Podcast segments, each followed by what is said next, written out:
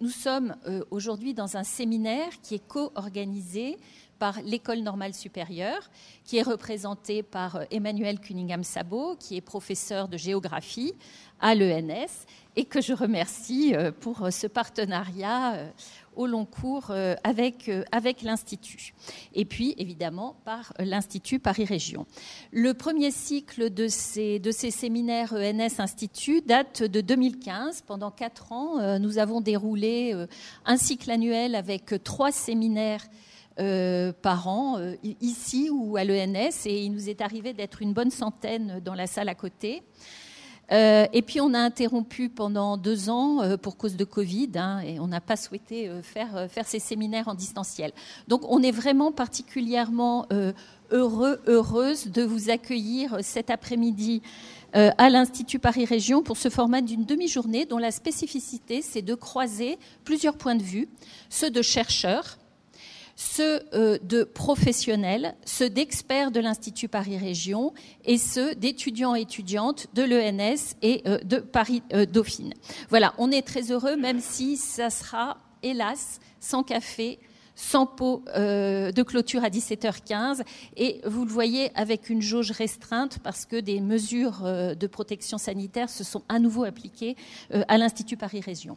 Alors l'idée de ce séminaire en deux mots, elle a été proposée par Martin Aubert qui est ici présent, qui est le directeur du département Habitat et Société de l'Institut suite à la publication de l'Atlas des franciliens euh, ou euh, Les franciliens, territoires et modes de vie, publié début 2022, sauf erreur de ma part. Et vous avez un exemplaire ici, vous le trouverez sur notre site web. Euh, au travers de cet atlas, qui est riche en cartes, en infographie, qui s'appuie sur des données du recensement et sur d'autres données, l'Institut met en perspective des dynamiques sociales, économiques, urbaines, démographiques à l'œuvre en Île-de-France depuis le début du XXIe siècle, souligne les évolutions principales et euh, met en relief aussi la diversité des territoires qui composent la région Île-de-France.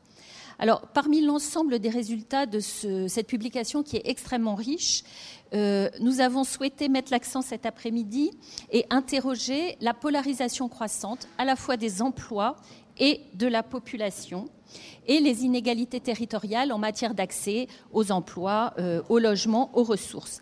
Alors, ça n'est pas un phénomène nouveau, puisque euh, dès euh, le début des années 2000, les travaux de Maria Tsago, qui va aussi intervenir cet après-midi, montraient la ségrégation et le renforcement de la ségrégation. Mais dans les deux dernières décennies, cette polarisation s'est renforcée euh, à l'époque d'ailleurs, euh, Sandrine Wanglenski, qui, qui était doctorante, publiait sa, enfin, euh, soutenait pardon, sa thèse en, 2003 avec Jean-Pierre Orfeuille, qui est le chercheur qui va prendre la parole, et soulignait déjà la dispersion croissante des emplois peu qualifiés en Ile-de-France. Donc ce n'est pas nouveau, mais néanmoins ça s'accentue. Et euh, nous avons été euh, particulièrement frappés et intéressés, et c'est ça que nous souhaitons euh, mettre en débat cet après-midi, par le fait que, pour le dire rapidement, les cadres sont de plus en plus les grands gagnants de ces processus de polarisation, et que, par exemple, ce sont les premiers utilisateurs des transports en commun en Ile-de-France, même si on sait bien que la part de cadres augmente hein, de façon quantitative aussi en Ile-de-France. Voilà, donc on va euh, consacrer cet après-midi à discuter, euh, à expliquer euh, ces différents processus. Le séminaire fera l'objet d'un podcast, d'une synthèse, qui sera rédigée par les étudiants de l'ENS. Et donc, au nom de Fouada Wada, le directeur, je vous, je nous souhaite une très bonne après-midi et je passe la parole à Emmanuel. Merci Brigitte. Effectivement, c'est un, vrai, vrai, vrai plaisir en fait de pouvoir reprendre euh, ces séminaires conjoints en présentiel, hein, parce que c'est effectivement notre souhait de, les continuer en présentiel et de ne les faire qu'en présentiel euh, tant qu'on pourra le, faire. Euh, alors, donc justement aujourd'hui, donc pour comprendre les tenants et les aboutissants de cette polarisation des emplois et de la population pour réfléchir à leurs enjeux en matière stratégique. Nous avons préparé donc avec Brigitte une suite d'interventions. Euh, dans un premier temps, Jean-Pierre Orfeuille, qui nous a fait le plaisir d'accepter notre invitation, va éclairer euh, notre débat du jour. Donc Jean-Pierre Orfeuille est professeur émérite euh, de l'UEP, de l'EUP, voilà. Il est aussi conseiller indépendant auprès de l'Institut Ville en Mouvement VD, VDCOM. Et donc, son intervention va nous, nous propose de déconstruire le concept de densité en le déclinant donc sur plusieurs aspects, vous allez le voir, et cette déclinaison va lui permettre de nous en montrer tous les paradoxes. Hein. Donc euh, ça sera la première intervention. Ensuite, euh, euh, je donnerai la parole aux, auteurs et autrices de l'Atlas, les franciliens, territoire mode de vie, dont Brigitte vient de vous parler. Donc ce seront deux démographes, Mariette Sago et François Michelot, et puis un urbaniste économiste, Renaud Roger, qui vont donc nous donner à voir cette dynamique démographique, urbaine et économique à l'œuvre donc en Île-de-France et euh, j'avoue que ce que j'ai beaucoup apprécié et ce que vous allez, j'en suis certaine, énormément apprécier, c'est le regard extrêmement critique sur la situation qu'ils vont nous présenter. Enfin, euh, pour, pour, terminer donc cette première partie de réflexion et en transition donc vers la deuxième partie de la journée qui sera plus tournée vers l'action, euh, nous allons quitter l'île de France grâce aux étudiants de, l'école normale supérieure et de Paris Dauphine. Donc Nolwenn Dacruz, Enzo Foulon, Thibault Lavaux, Thomas Quilleret, Yanis Rothman et Martin Varon ont tous préparé en fait un éclairage à partir de terrains étrangers. Ils vont comparer pour nous Dakar et le Cap sur la thématique du jour, donc polarisation des emplois et, polarisation de la population, et vont nous montrer quelles sont les politiques publiques mises en place pour en fait euh, améliorer la situation euh, localement. Donc cette dernière intervention où seront abordées les politiques publiques fera le lien avec euh, la table ronde que Brigitte donc a organisée, qui va être centrée plus sur les pistes d'action on présentera les intervenants de la table ronde au moment où nous arriverons euh, à cette table ronde. Alors, dans un premier temps, bah, je, vais demander à Jean-Pierre Orfeuille, donc, qui est professeur émérite à, l'école d'urbanisme de Paris, euh, conseiller indépendant donc, auprès de l'Institut euh, Ville en Mouvement, dont il a présidé la chaire universitaire depuis sa création. il a aussi été ingénieur civil à l'école des mines, docteur en statistique, il a été aussi directeur de recherche à l'INRET, maintenant c'est l'IFSTAR, avant donc de devenir prof à l'EUP. Il a écrit une centaine d'articles, de rapports, euh, et je vous recommande d'ailleurs les derniers, et c'est ces derniers articles qui nous ont incités à l'inviter. Euh, il a écrit une dizaine d'ouvrages, donc ses principaux centres d'intérêt portent sur le lien entre l'urbanisation et la mobilité, les questions d'énergie, euh, d'effet de serre dans les transports le rôle de l'action publique dans les choix concernant euh, la mobilité. Tout ça pour dire que c'est un spécialiste de ces sujets et donc il va nous, nous donner son éclairage sur euh, cette thématique de euh, la polarisation donc des emplois et des populations avec ce concept de densité qu'il va nous décliner bonjour à toutes, bonjour à tous. Euh, merci à, Brigitte et Emmanuel pour leur euh, invitation qui me fait revenir dans ces locaux que j'ai bien connus. Donc, euh, ils m'ont proposé, comme cahier des charges, hein, de vous présenter quelques flashs un peu décalés sur, sur les questions de densité. Alors, la densité, bon, bah, c'est la, enfin, c'est à la fois un terme d'usage très commun hein, qui renvoie à des perceptions, des sensibilités, puis un terme euh, utilisé euh, bah, par les statisticiens hein, qui font les calculs. C'est euh, bien, on le retrouve dans toutes les sciences, hein, sciences dures, sciences molles. moi, j'ai commencé ma carrière sur la densité, mais en haute atmosphère, entre 400 et 600 km d'altitude de la Terre et ça m'a permis d'entrer dans l'Institut d'urbanisme de Paris. Euh, la densité, elle est aussi au cœur de disciplines d'action, hein, euh, que ce soit l'architecture, l'urbanisme, l'aménagement. Elle a été au cœur de politiques euh, anciennes, hein, euh, ouvrir de, de, nouveaux territoires à l'urbanisation à l'époque de la quand, comme à l'époque de, de, la croissance urbaine forte. Euh, et plus récemment, au contraire, euh, d'essayer de, compacifier un peu les, les, développements. Donc mon exposé, je vais le faire avec une série de flashs qui empruntent un peu à, toutes ces approches, juste pour nous, je dirais, inviter à réfléchir à la production statistique et à nos usages, euh, peut-être aussi à nos habitudes, hein, y compris en termes d'analyse de la mobilité d'ailleurs. Euh, bon, j'ai bien conscience hein, que pour la plupart d'entre vous, beaucoup de ces flashs euh, consisteront à ouvrir des portes ouvertes. mon seul espoir, c'est évidemment qu'il y en ait un qui vous titille un petit peu, euh, et donc qu'on puisse fabriquer un peu de nouveauté. Quand vous voyez des trucs écrits en rouge, ça renvoie à des chapitres de l'ouvrage euh, tout à fait euh, dense, dense et très riche et très intéressant que vient de publier, enfin, qui a publié il y a eu il y a, quelques mois. Voilà, donc le, plan, bah, quelques mots sur densité perçue, densité calculée. Ensuite, euh, bah, pourquoi la densité Ensuite, densité, inégalité. Quelques angles morts et je dirais, je terminerai sur le, débat classique hein, qu'on a depuis 20-30 euh, ans sur euh, les effets euh, positifs, négatifs et en général souvent considérés comme négatifs de l'étalement. Donc, boum, boum, on en est là, voilà. Alors, première idée, bon, on a tous la perception hein, que nos villes sont très, très, très dense.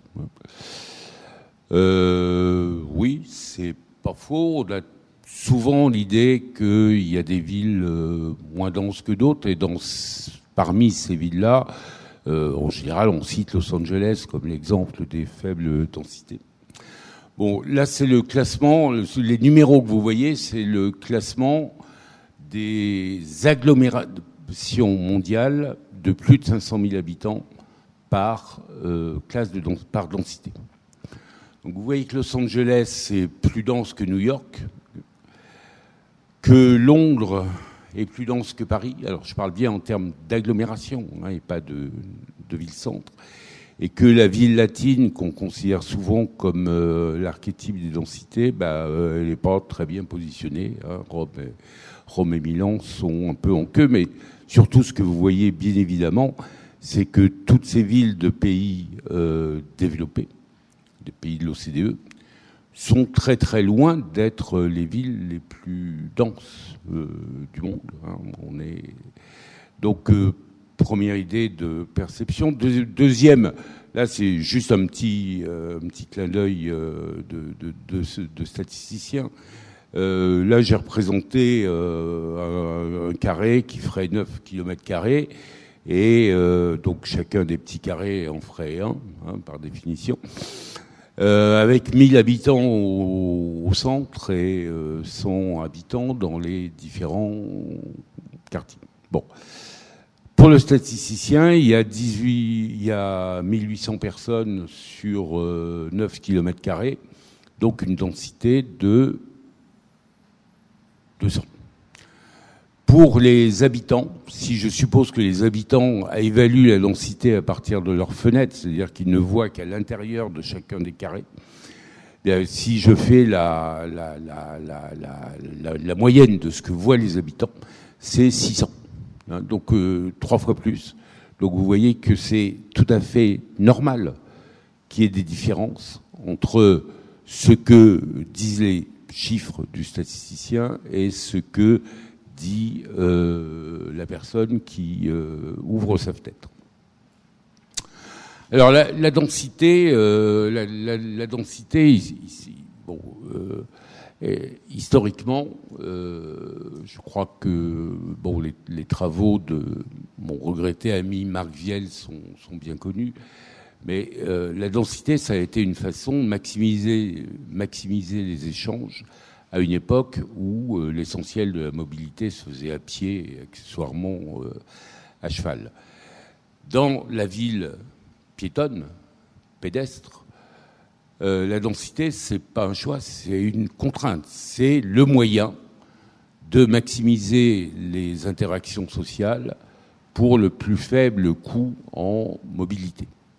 Alors, cette maximisation, elle est au service de quoi?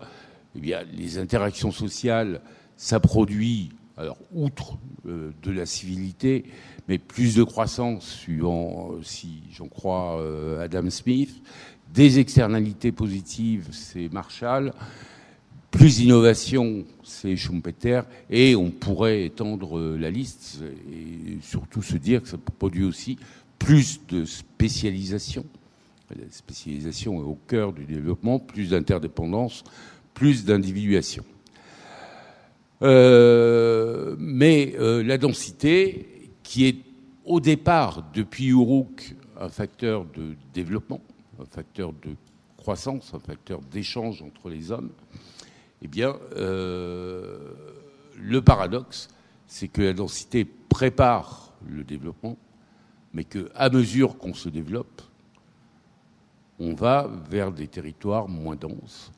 Euh, là, c'est le pourcentage. Ce que vous voyez là, c'est le pourcentage des agglomérations des pays développés par classe de densité. Euh, depuis les densités les plus élevées qui sont en 1 jusqu'aux densités des... il, y a, il, y a, 1000 agglomérations de plus de 500 000 habitants dans le monde. Hein. Donc le premier point, c'est euh, les, les 100 plus denses et le dernier, les 100 moins denses. Donc vous voyez que pour l'essentiel, bah, les, agglomérations très denses, elles sont dans les pays en développement les agglomérations les moins denses sont dans les pays développés et euh, bah, les pays développés ont pu profiter à, la, fois des, ressources de PIB et autres pour euh, développer des infrastructures de, mobilité et euh, pour, j'irais, prendre le large ou se mettre à l'aise dans les, euh, dans les, dans les logements. Si je continue, euh, ben, depuis un bout de temps, on est quand même dans des périodes de dédensification, hein, qui, encore une fois, vont avec la croissance de la richesse. Mais avec euh, ce... Alors, si vous regardez le graphique de gauche, vous voyez que ce qui est en bleu, c'est la part de la dépense logement dans le budget des gens. Là, je suis à l'échelle euh, française, pas francilienne. Vous voyez que en 1960, dans une France très peu motorisée, il y avait 5, 5 millions de voitures hein, à peu près. Euh, dépenses de transport et dépenses de logement sont à égalité. Euh, alors c'est pas 40 ans, c'est 60 ans plus tard, oui, 60 ans plus tard, vous voyez qu'on parle d'explosion de la mobilité. C'est vrai, physiquement. Économiquement, bah, l'explosion de la mobilité a été moins forte dans part budgétaire que l'explosion de la part budgétaire qu'on consacre au logement. Et euh, le logement a ceci de paradoxal que c'est une des seules consommations, à ma connaissance, dont le volume augmente alors que les prix augmentent. En général, euh, bon, quand vous avez quelque chose qui augmente, euh, vous trouvez toujours un petit substitut pour essayer. Enfin, il y a ce qu'on appelle les élasticités prix qui sont en général négatives. Hein. Pour le logement, bah, on n'est pas dans cette configuration-là. Et vous voyez aussi que bah, une, enfin, un des éléments, c'est qu'on consomme en volume hein, beaucoup plus de mètres carrés par personne aujourd'hui en France qu'il y a, euh, bon, disons 40 ans. Euh, on est passé de 30 mètres carrés par personne à 40 mètres carrés par personne pour les seules surfaces habitables, sachant qu'en plus, euh, il y a les espaces extérieurs dont il faudrait euh, tenir compte. Donc, c'est très très global tout ça, hein, mais vous avez infiniment plus de détails sur les rapports parc-population dans le euh, document euh, dont on parlera tout à l'heure. Euh, oui, alors, moi je suis assez frappé que bon, on est la plupart des travaux sur l'occupation des logements font référence à la suroccupation. C'est évidemment bien normal, c'est ça qui fait problème. En revanche, la sous-occupation, elle est très largement majoritaire. C'est-à-dire, quand je vois un graphique comme ça, alors euh, les, couleurs, hein, c'est les quartiles de revenus.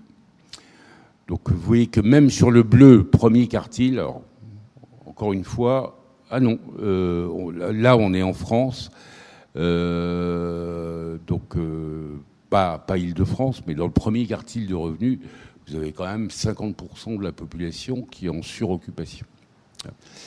Alors, bon, au moment où on est censé aller vers, euh, vers une transition énergétique, euh, écologique, etc., bon, euh, tout ça, il faut chauffer. Hein, et par ailleurs, quand j'entends dire qu'il y a une crise du logement, oui, il y a bien sûr, bien sûr qu'il y a des gens mal logés. Hein.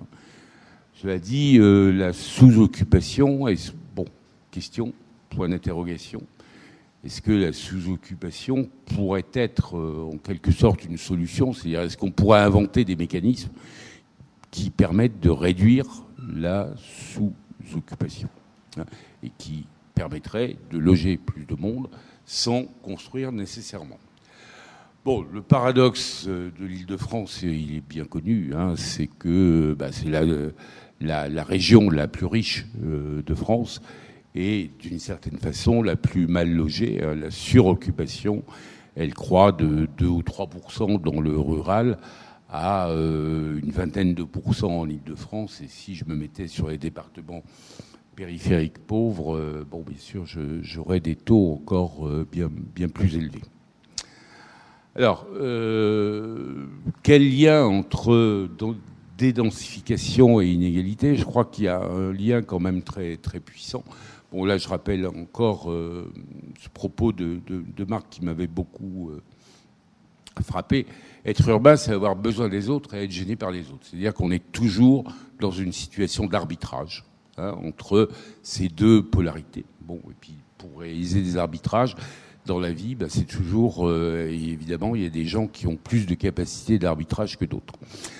Donc l'accroissement du niveau de vie, du niveau des inégalités, de revenus et de mon point de vue, dès qu'on parle de logement, de patrimoine, et là-dessus, euh, je crois qu'il faut quand même bien dire que toutes nos enquêtes statistiques, en général, enfin, on croise des choses avec le revenu. On croise jamais rien avec le patrimoine. Or, à mon avis, le logement relève au moins autant d'une approche patrimoniale que d'une approche de, de revenus. Et la mobilité mécanisée permet aux plus aisé de mettre les autres à distance tout en restant connectés. Et en plus, il se trouve, et ça vous l'avez bien souligné dans votre introduction, que euh, les emplois, hein, notamment les emplois de, cadre ou les emplois les plus mieux payés, hein, sont quand même en moyenne plus souvent dans les zones denses, donc dans les cœurs d'agglomération, euh, ce qui fait que eh bien, le cœur d'agglomération est occupé par des gens.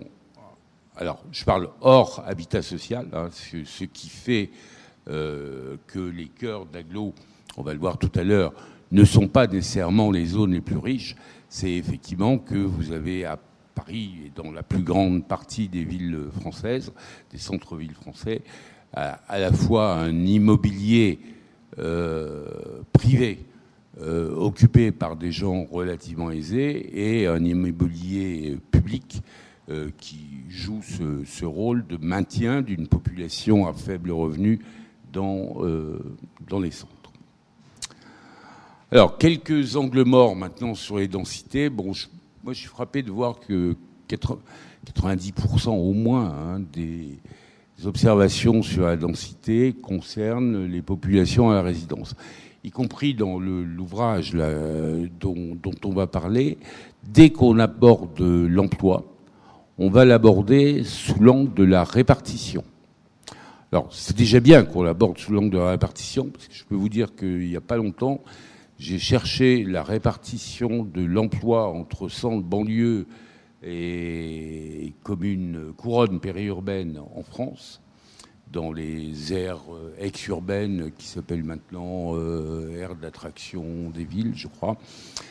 C'est vraiment pas du gâteau. Hein, pour quelqu'un comme moi, hein, qui maintenant n'a plus accès qu'aux statistiques publiées. Hein, mais la densité, c'est la densité de population densité d'emploi. Euh, bon, alors parmi les autres densités, alors il y a beaucoup de gens qui ont, euh, et y compris qui ont fait des cartographies dynamiques hein, sur euh, les densités présentielles en, liaison avec les rythmes urbains et la présence du tourisme. Donc le premier confinement nous a quand même montré que dès dès qu'il y a un gros souci, bah, Paris sans les touristes, c'est plus tout à fait Paris, quoi. Hein, ça se voyait euh, très bien. Les densités d'emploi, bon, les densités d'emploi, euh, encore une fois, là, on en parle plutôt sous l'angle répartition que densité. Densité des liaisons, je vais en dire un mot tout à l'heure. voilà un exemple d'usage d'une enquête de mobilité un peu à l'envers, c'est-à-dire que on sait tous que euh, les distances au travail décroissent avec la densité euh, avec la densité du lieu de résidence. Enfin, plus, moins, moins c'est dense, plus c'est long. Bon, là, j'ai fait la figure à partir du lieu de travail. Donc, les lieux de travail les plus denses, c'est ceux qui sont au début, hein, c'est de 1 à 10. Euh, c'est les communes qui ont la plus forte densité d'emploi. Et puis, on va vers les communes les moins denses. Vous voyez quand même que si je regarde comme ça, bah, je vois que mes durées de migration vers le travail, elles décroissent. Des zones d'emploi les plus concentrées vers les zones d'emploi moins concentrées. En gros, c'est quand même un peu plus facile de se loger à proximité d'emplois quand ils sont relativement diffus. Euh, bon, se loger à la défense, c'est pas à la portée de tout le monde, et puis c'est peut-être pas nécessairement le rêve de tout le monde non plus. Donc euh, voilà. Donc euh, c'est juste un exemple pour dire pourquoi n'utilise-t-on pas les enquêtes de mobilité autrement qu'avec des analyses à partir du travail. Autre exemple, alors là, mais celui-là qui va un peu dans, l'autre. Non, non, pardon. Coprésence, voilà. Euh, oui, la coprésence.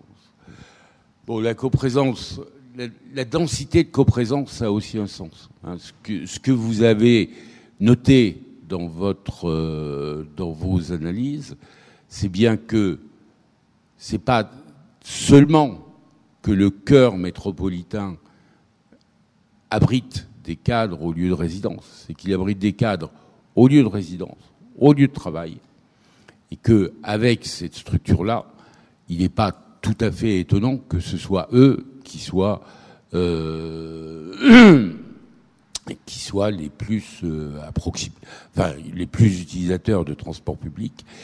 Et ça renvoie à une autre tendance qu'on voit, alors là, plus nationalement, mais historiquement, et dans tous les pays du monde, les cadres étaient beaucoup plus loin de leur emploi que les personnes euh, du bas de l'échelle sociale, je dirais, hein, ouvriers, employés. Euh, ouvriers surtout, les employés ont toujours été relativement proches de leur lieu de travail.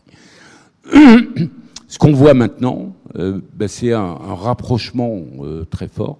Non pas que les cadres se soient beaucoup rapprochés, mais c'est qu'il y a une dispersion telle des lieux d'emploi des personnes, euh, enfin, notamment des catégories ouvrières, que vous avez aujourd'hui, y compris euh, nationellement à l'échelle de la France, peu de différence aujourd'hui entre la distance au travail d'un cadre et la distance au travail d'un ouvrier.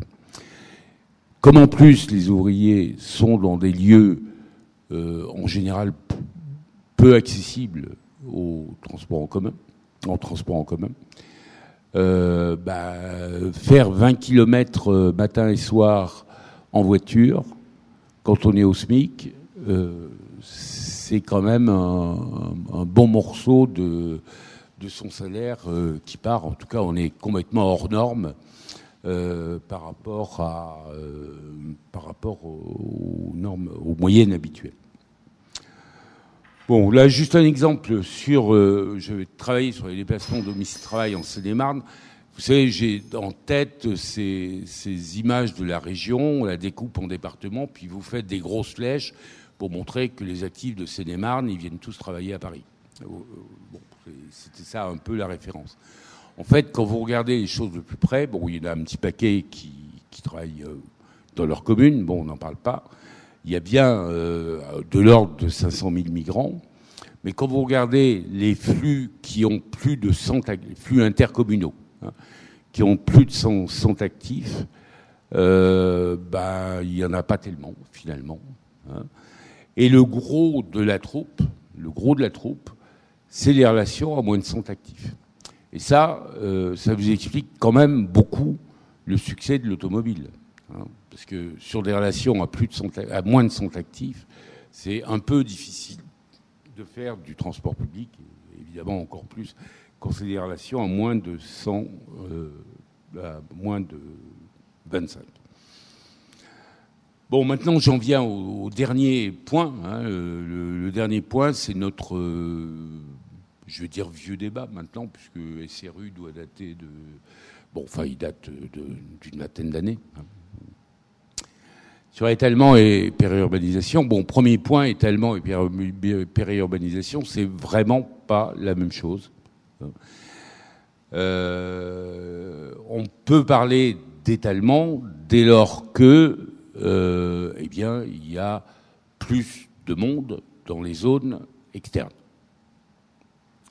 Périurbanisation, pour moi, c'est il y a plus de monde dans les zones externes qui vont travailler dans l'aglo. Donc, là, il y a une référence au mouvement. Bon, alors j'ai dans le texte, je sais pas, j'imagine qu'on vous le passera, ou j'ai fait un petit tableau avec euh, bon quatre situations types, hein, où on peut avoir de l'étalement avec ou sans périurbanisation, périurbanisation avec ou sans étalement, et avec en joker avec ou sans euh, construction de logements neufs. Hein, euh, bon, tous les cas sont possibles. Alors que c'est quand même des termes qu'on utilise un petit peu euh, de façon équivalente. Bon, si je résume un petit peu les, termes du débat qui ont été à l'origine hein, du débat sur euh sur l'étalement. Hein. Euh, bon, un, les prix immobiliers centraux chassent les catégories modestes et moyennes des villes, avec comme conséquence des catégories plus modestes en périurbain un coût résidentiel, logement plus transport plus élevé, des distances à parcourir plus élevées, une dépendance accrue à l'automobile et bien sûr des émissions de gaz à effet de serre plus élevées et euh, des niveaux de socialité plus faibles. Bon, plein de réactions politiques. Hein. on a parlé de SRU, renouvellement urbain, les schémas directeurs pour la compacité, aujourd'hui les ZAN. Avec de ces politiques-là, je dirais un succès relatif en Ile-de-France et un succès, on va dire, plus mitigé en termes diplomatiques euh, dans les grandes agglomérations de euh, province. Alors, on va essayer de simplement de tester un peu toutes ces propositions. Bon, un niveau de vie plus faible en périurbain en moyenne, en moyenne, non. Ça peut être différent en Ile-de-France et dans l'agglomération lyonnaise, qui sont un peu les deux seules agglomérations où euh, on peut avoir ce phénomène-là. Et bon, je crois qu'il faut aussi faire attention à la troisième couronne, c'est-à-dire en gros, et pour ce qui nous concerne ici, à ce qui déborde de l'Île-de-France, hein, euh, qui est peut-être... Euh, mais en moyenne, aujourd'hui en France, quand vous étiez dans le découpage des aires urbaines, le niveau de vie moyen, encore une fois, était le plus faible dans les centres et croissait un peu de, vers les banlieues et vers les périphéries.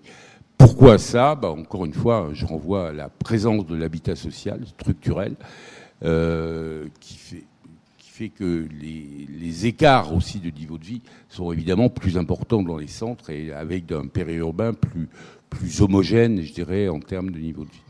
Le taux de pauvreté, bah, il va évidemment en sens inverse. Hein. Vous voyez qu'il est le plus élevé dans les centres. Et donc, euh, en moyenne, non.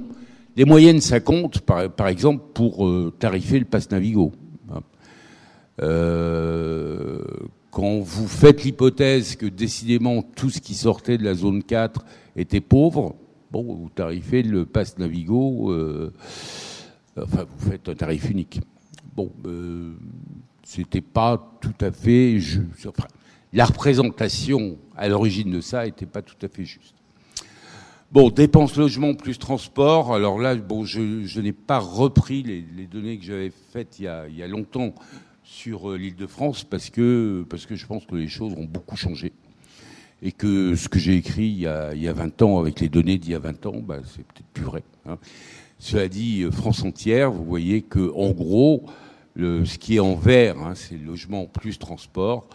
Bah, il n'y a pas une grande différence hein, entre centre, euh, enfin entre rural qui est pour l'essentiel du périurbain et le reste.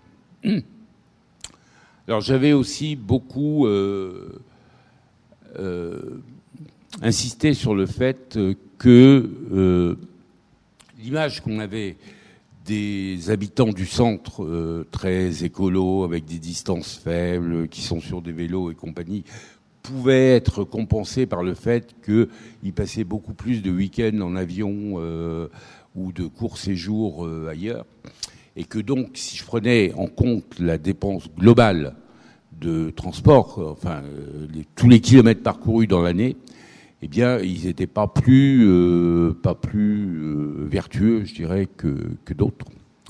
Ça, c'était avec les données de l'enquête transport de 95. Bon, quand je reprends les choses avec 2019, hein, bon, bah, non, ce n'est plus vrai ce n'est plus vrai. La structure des déplacements quotidiens l'emporte aujourd'hui assez largement sur les différences de déplacements de loisirs.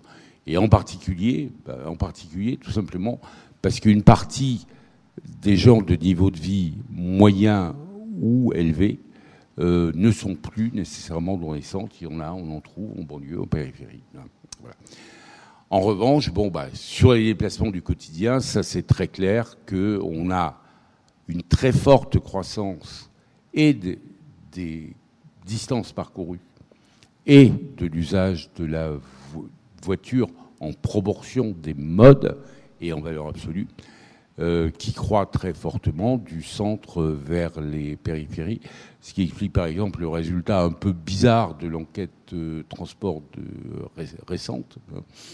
Euh, bon, vous avez effectivement une forte progression du vélo, par exemple dans les centres-villes, mais comme elle n'existe pas, je dirais pour l'essentiel ailleurs, eh bien, nationalement, l'usage du vélo n'a pas bougé. Et donc, voilà.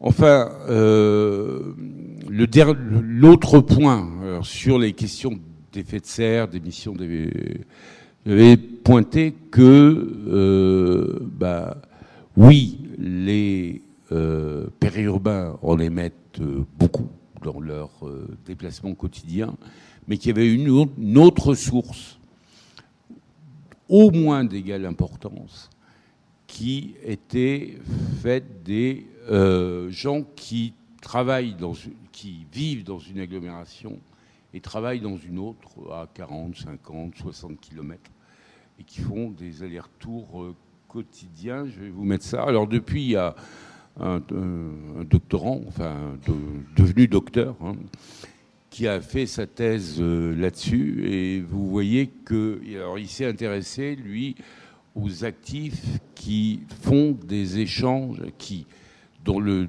domicile et le travail sont dans deux aires urbaines différentes, en général de proximité. Alors vous voyez que le, il y a évidemment beaucoup plus d'actifs périurbains qui vont vers les pôles que d'actifs interurbains. En revanche, question émission de CO2 par personne, c'est quand même les interurbains qui gagnent hein, assez, largement. Et donc, euh, mon idée était que, oui, euh, on s'est habitué à faire beaucoup d'analyses en fonction des densités décroissantes. Hein, c'est la courbe bleue. Je pense qu'il faudra à l'avenir faire un certain nombre d'analyses en fonction de densité, je dirais en dos de chameau, hein, euh, euh, qui vont de ville à ville. Et c'est pas que pour l'emploi hein, qu'on fait du ville à ville, c'est euh, pour beaucoup de déplacements. Voilà, je vous remercie en espérant ne pas avoir été trop long et merci à vous.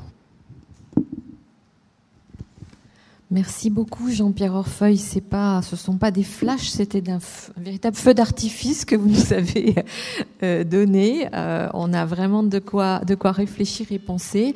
Est-ce que euh, dans le public nous avons une question? Nous n'avons en fait le temps que pour une seule question, mais j'imagine que c'était tellement riche. Hmm, oui, Nolwenn?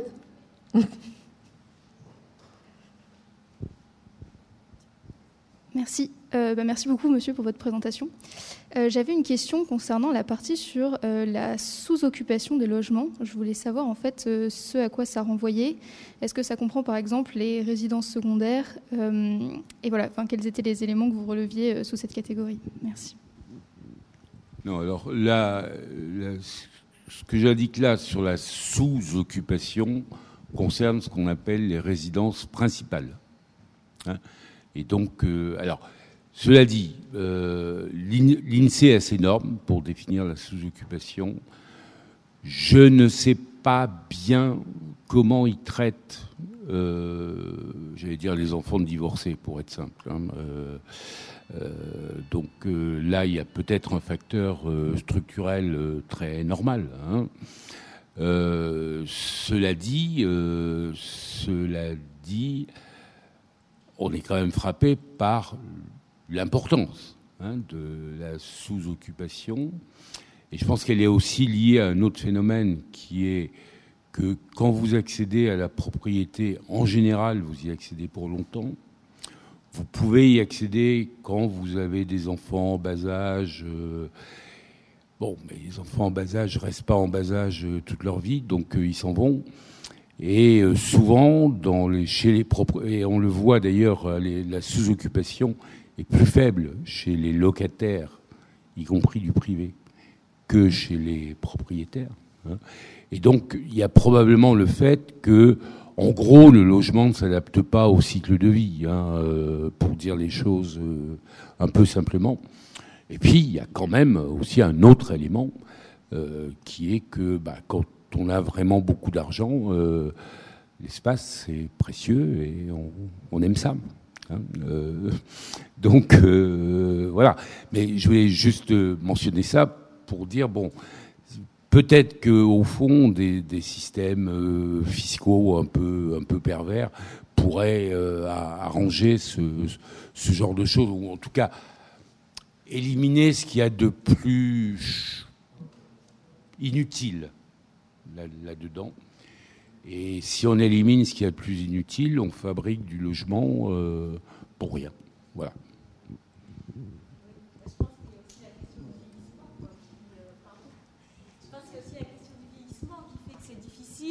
D'une personne âgée qui a 85 ans dans son logement, qui est toute seule, elle va pas déménager comme ça, quoi. Donc les solutions sont peut-être pas aussi simples, quoi. Oui, oui, non, rien n'est simple dans l'affaire. Mais ce qui me frappe, c'est, je sais que rien n'est simple. Ce qui me frappe, c'est 95% euh, des textes sur la sur sur la sous-occupation et pas grand-chose sur la suroccupation. Voilà, c'était tout. Merci, merci Jean-Pierre. Euh, merci Jean-Pierre Orfeuille. C'était euh, tout à fait. Vous avez répondu à la commande. vous avez donné plein d'idées de réflexion. Alors maintenant, nous allons. Euh, je, vais, donner la parole à Mariette Sago, François Michelot, qui sont donc des démographes euh, à l'Institut, et Renaud Roger, qui est urbanisme et économique également. Alors, pendant qu'ils s'installent, je vais vous les présenter brièvement. Donc, Mariette Sago, ça a été une contributrice très très importante. Tu, vas pouvoir installer le PowerPoint? Oui donc, Mariette Sago était une, une, contributrice très importante en fait au sein de l'Atlas que vous, pouvez, vous pourrez compulser pendant, les, pendant le, la pause. Elle a participé à trois chapitres, euh, un euh, justement sur la troisième couronne dont parlait euh, Jean-Pierre Orfeuille, un autre sur l'espace social francilien et puis un autre sur les, sur les jeunes franciliens. Et elle a aussi mené une étude euh, que je vous invite vraiment à aller regarder sur la gentrification et la paupérisation au cœur donc de l'Île-de-France. Euh, François Michelot est démographe également. Il a rédigé donc deux thématiques dans cet atlas. Et puis surtout, il coordonne l'enquête annuelle menée par l'IPR sur donc les conditions de vie euh, et aspirations des franciliens. Et il y a donc un, numéro, une note ou un numéro qui est sorti là tout récemment, qui est absolument passionnante sur le télétravail. Euh, et puis donc Renaud Roger, urbaniste, économiste, qui a travaillé donc sur euh, l'emploi en Île-de-France au sein de l'Atlas. Et si vous voulez en lire un peu plus sur son travail, il a donc rédigé une note sur le nouveau cycle de production dans l'immobilier de bureau. Donc je vous laisse la parole pour cet éclairage euh, francilien.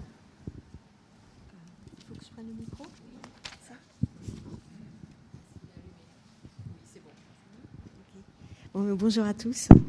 Euh, donc, on va vous présenter un petit extrait. On a pointé un des éléments qui nous a paru, intéressant dans cet atlas. Euh, qui est, euh, qui est le fruit de trois constats qui, ont été menés en parallèle en fait. C'était trois études, c'était plusieurs études en parallèle et c'était intéressant de voir qu'est-ce, qu'est-ce, quels étaient les éléments, un élément convergent. C'est de voir que d'un côté, c'est ce que, ce que, ce que appelait Jean-Pierre Orfeuille la, coprésence. D'un côté, on, avait, on, a, on observe qu'il y a une euh, un mouvement de polarisation des emplois euh, des plus, les plus aisés dans le centre de la, de la région. Et puis on observe aussi une valorisation des secteurs euh, centraux par, les, par les, populations les plus aisées, par les cadres. et par ailleurs, donc il y a des conséquences en termes de mobilité, puisqu'on a des déplacements. Quand on regarde les déplacements domicile-travail, on voit qu'ils s'allongent un peu pour tout le monde, même si c'est pas énorme, sauf pour les cadres, et qui deviennent les premiers utilisateurs de, de transports en commun. Donc euh, je vais, on va articuler, puis on verra aussi si euh, donc euh, on va articuler un peu, on va présenter un peu ces trois points, et puis on va essayer de voir si, avec l'effet de la pandémie et le développement du télétravail, si c'était, si ce qui se passe en ce moment, c'était, ça pouvait remettre en cause les évolutions qu'on a observées. Ça, c'est François qui s'en occupera. Donc, ben, je passe la, la parole à Renaud. Bonjour à tous. Donc, euh, dans cet atlas, on a euh, examiné la question de la polarisation, concentration des emplois euh, sur la période 10, des 10, 15 dernières années. Alors, la première clé de lecture, elle a été régionale. 2007-2019, l'Île-de-France, c'est 45 000 emplois supplémentaires par an. Source d'emploi, pas source du recensement. et c'est plus de 30% des gains nationaux. Donc, comme le, poids, l'emploi euh, francilien représente 23% des emplois nationaux, on peut dire bien qu'il y a euh, le poids économique de la région Île-de-France se renforce. Une autre clé de lecture, ça serait celui du taux de création d'emplois.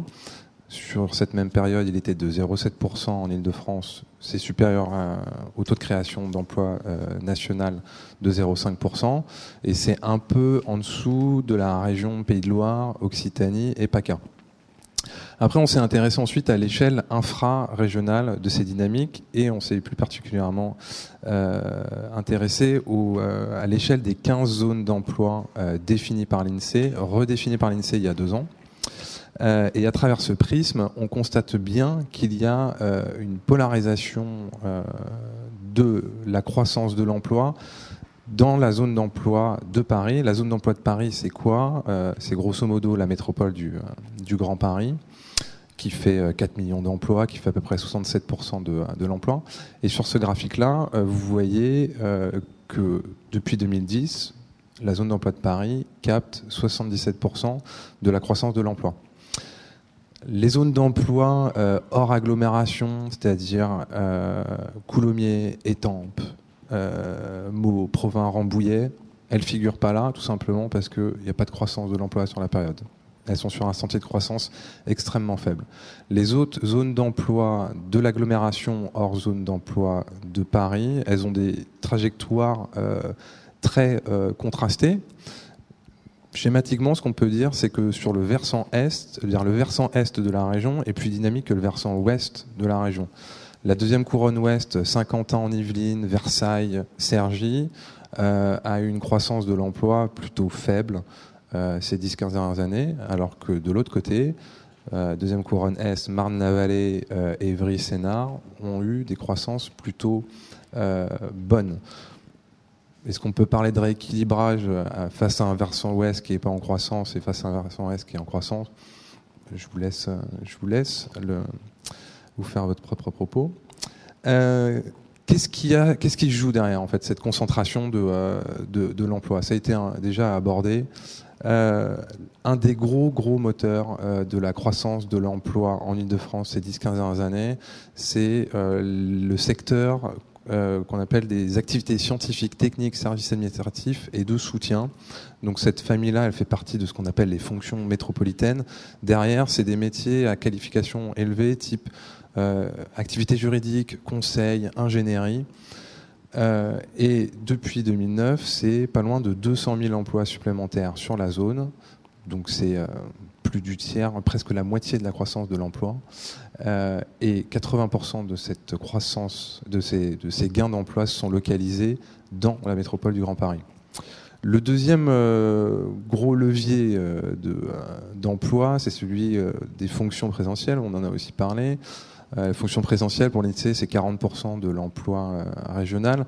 Évidemment, euh, c'est un emploi qui est la croissance est plus diffuse puisqu'elle est liée aux dynamiques démographiques. Mais ça a été aussi abordé. Quand on parle d'économie présentielle, c'est présentiel pour la population résidente, mais aussi pour les travailleurs et surtout pour les résidents. Comme les flux de, comme la, la- la géographie de l'emploi, est très polarisée dans le centre. L'économie résidentielle liée aux emplois, elle est euh, dans le cœur d'agglo. Et les touristes, euh, qui, euh, l'économie présentielle liée au tourisme, on a en Ile-de-France, euh, avant la crise, 50 millions de touristes qui arrivaient chaque année qui génèrent entre 300 000 et 500 000 emplois. Cette géographie de l'économie présentielle au service euh, de l'extérieur, elle est beaucoup plus concentrée que euh, l'économie euh, présentielle au service de la population. Donc là aussi, on a une géographie de l'emploi des fonctions présentielles qui est quand même plutôt euh, concentrée. Une fois qu'on a dit ça, on a cherché, euh, sur la slide suivante, on a cherché à, mettre en regard ces trajectoires d'emploi avec euh, d'autres indicateurs socio-économiques ou, fonctionnels, euh, comme le taux de concentration d'emploi. Le taux de concentration d'emploi, c'est quelque chose de très zdriffien, c'est le, taux d'emploi sur un territoire, le, nombre, le rapport entre le nombre d'emplois et le nombre d'actifs sur un territoire. On a aussi mis en, au regard le taux de stabilité des actifs, c'est-à-dire le nombre d'actifs qui résident et qui travaillent sur un même territoire, et puis le taux de chômage. Donc là, c'est les chiffres 2017 qui vous sont présentés ici. Il n'y a pas de gros changements euh, en dynamique. Euh, ce qu'on peut noter, c'est que les zones d'emploi euh, hors agglomération, euh, elles se sont plutôt renforcées dans leur vocation euh, résidentielle. Et à l'inverse, c'est plutôt le profil économique de la zone d'emploi de Paris qui s'est renforcé. C'est en lien avec tout ce que je viens de vous dire. Mais pour les autres indicateurs, euh, il y a quelques constats qui sautent aux yeux quand même. Euh, le premier, c'est qu'en dehors de la zone d'emploi de Paris, moins de la moitié des actifs euh, résident et travaillent dans la même zone.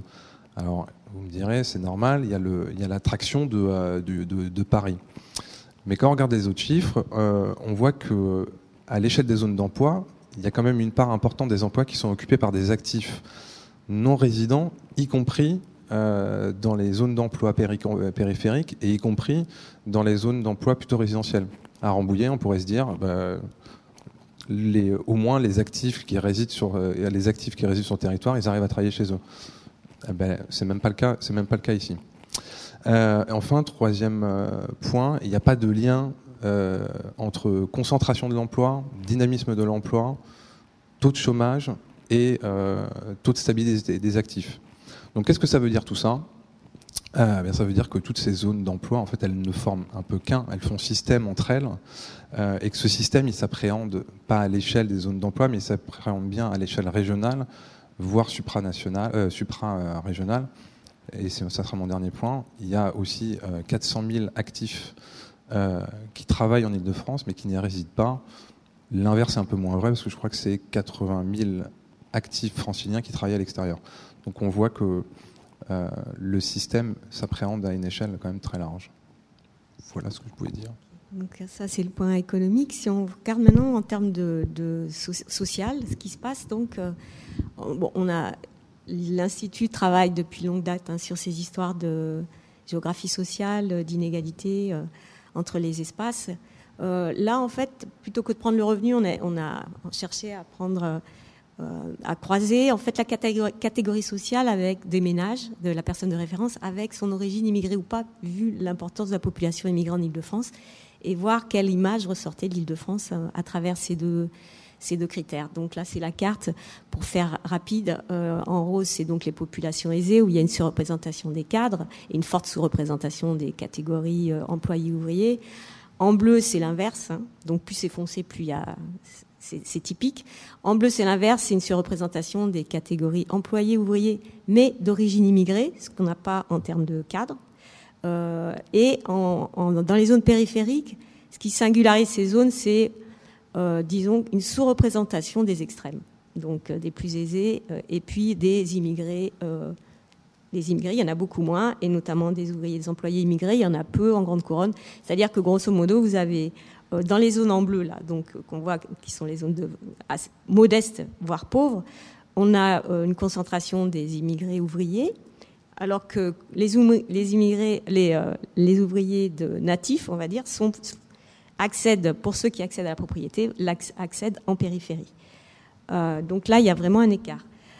donc en fait, quand on regarde, bon là j'ai mis quelques points, mais ce qui est intéressant, c'est que finalement, les espaces qui se, groupes qui se distancient plus, c'est les cadres vis-à-vis des ouvriers, quelle que soit l'origine des cadres d'ailleurs et des ouvriers.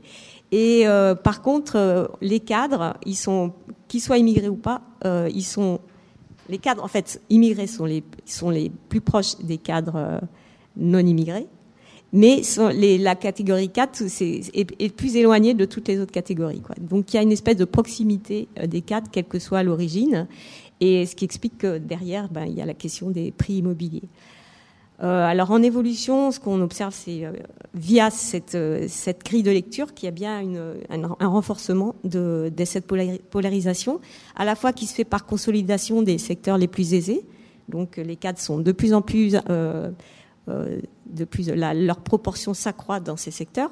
En plus, il y a une espèce d'extension aux franges de ces secteurs par les populations cadres dans des secteurs plutôt mixtes qui sont euh, plutôt 10e, 12e de Paris, euh, voilà, puis ça commence à mordre sur le 18e, le 19e, le 20e. Et ce qu'on observe aussi, c'est une gentrification. Donc, dans les communes modestes, pauvres, qui, qui jouxtent ces espaces euh, aisés. Donc là, je vous ai donné quelques exemples. À Saint-Ouen, la part des cadres entre 2007 et 2017, elle a augmenté de 11 points. Pantin, 8 euh, points. Romainville, Bagnolet, 7 points. Ivry, 6 points. Voilà. Et ce qui se passe en fait dans ces communes, c'est qu'il y a, comme il y a du parc social et que le parc social, on va pas l'enlever comme ça, c'est qu'il y a une, euh, fragmentation entre les, les, différents quartiers, avec des quartiers qui se gentrifient, qui, comme à Saint-Ouen, où il y a carrément des nouveaux quartiers qui, se montent et qui sont occupés par des cadres, et puis les, quartiers où il y a du parc social qui, eux, se continuent à se paupériser. Euh, donc voilà, alors il y a eu, euh, donc on peut se demander, effectivement, donc on voit qu'il y a dans la plupart des, secteurs modestes où il y a du parc social, en tout cas, il y a, une paupérisation qui, continue à se faire. Euh, et donc, il y a la présence des ouvriers et des employés immigrés s'accentue donc dans ces quartiers modestes centraux, mais on sent, on voit qu'elle s'accentue d'autant plus, et ce que montrent les cartes d'après, la carte du bas d'ailleurs, les trois cartes, celle qui est en bas à droite, que euh, c'est l'évolution, par exemple, du taux de, de, bas revenus. C'est une, une, étude qui a été euh, mise, qui a été faite par Luc Guibard, qui était qui est qui fait sa thèse, qui a fait sa thèse notamment avec les données de la CAF. et il s'est interrogé sur s'il n'y avait pas une périphérisation de la pauvreté en Ile-de-France. Et en fait, ça rejoint un peu cette thématique, c'est que la carte en haut à droite, vous voyez que c'est les évolutions en volume des, populations à bas revenus. On voit tous ces carrés verts dans, le quart nord-est de Paris. C'est une diminution en volume net des, euh, populations à bas revenus, donc dans ces secteurs à Paris.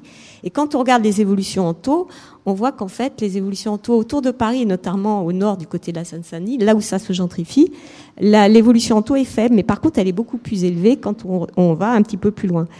Euh, donc voilà, il s'est interrogé donc sur cette question de la périphérisation. Et ce que ça montre, ce qui, la conclusion, c'est qu'en fait, euh, le, parc social est un vrai frein à cette périphérisation, mais, que euh, la, la, paupérisation, la gentrification, elle se fait vraiment dans le secteur, les secteurs de,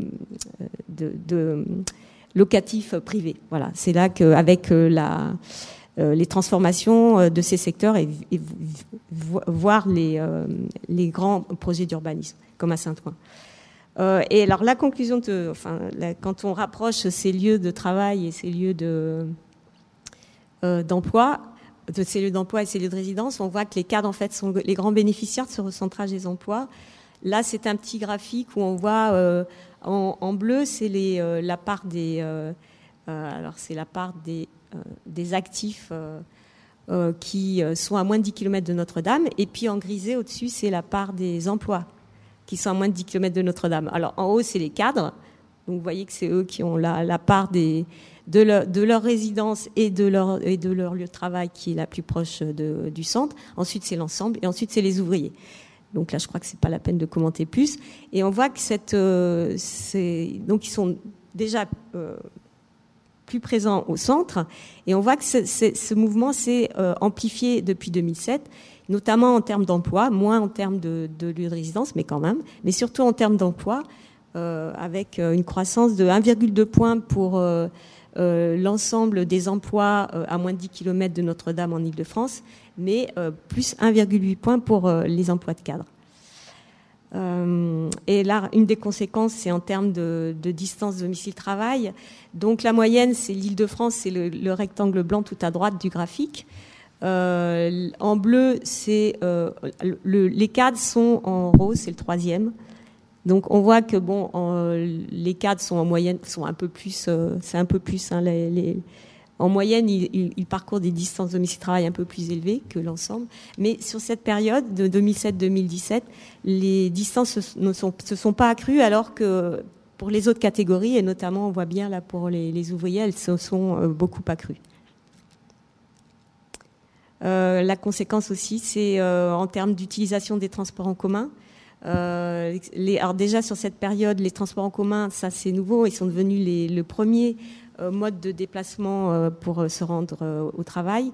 donc on est passé de 41 à 44% et en effet miroir, il y a une baisse de la voiture. Donc maintenant, la, voiture est utilisée en, facteur euh, principal dans les déplacements domicile-travail. Donc on est passé euh, à 41% contre 44% maintenant pour les, TC. Alors et bien sûr, il y a un effet de réseau qui joue, hein, puisque euh, s'il y, a, des TC à proximité de chez vous, euh, plus c'est dense, plus vous avez des chances de, pouvoir utiliser ces, ces TC, donc 65% euh, pour les actifs parisiens. 49% pour ceux qui sont en petite couronne et 31% pour ceux en grande couronne.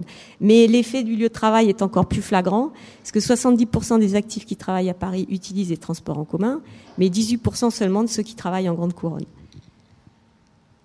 Et donc, un des éléments qui était, euh, qui était intéressant à voir, c'est que maintenant que les cadres sont devenus les premiers utilisateurs des transports en commun, puisque 5, la moitié d'entre eux utilisent les transports en commun pour aller à leur travail, c'est un tout petit peu plus que les actifs employés, 48%, mais c'est nettement plus déjà que pour que les professions intermédiaires, 42%, ou les ouvriers, 39%.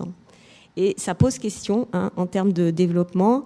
Euh, le GPE, le Grand Paris Express, à qui profitent les 35 milliards d'investissements hein, Ça va être pour qui finalement? Est-ce que c'est pas plus pour les quatre finalement? Est-ce que c'est pas eux qui vont le plus en profiter?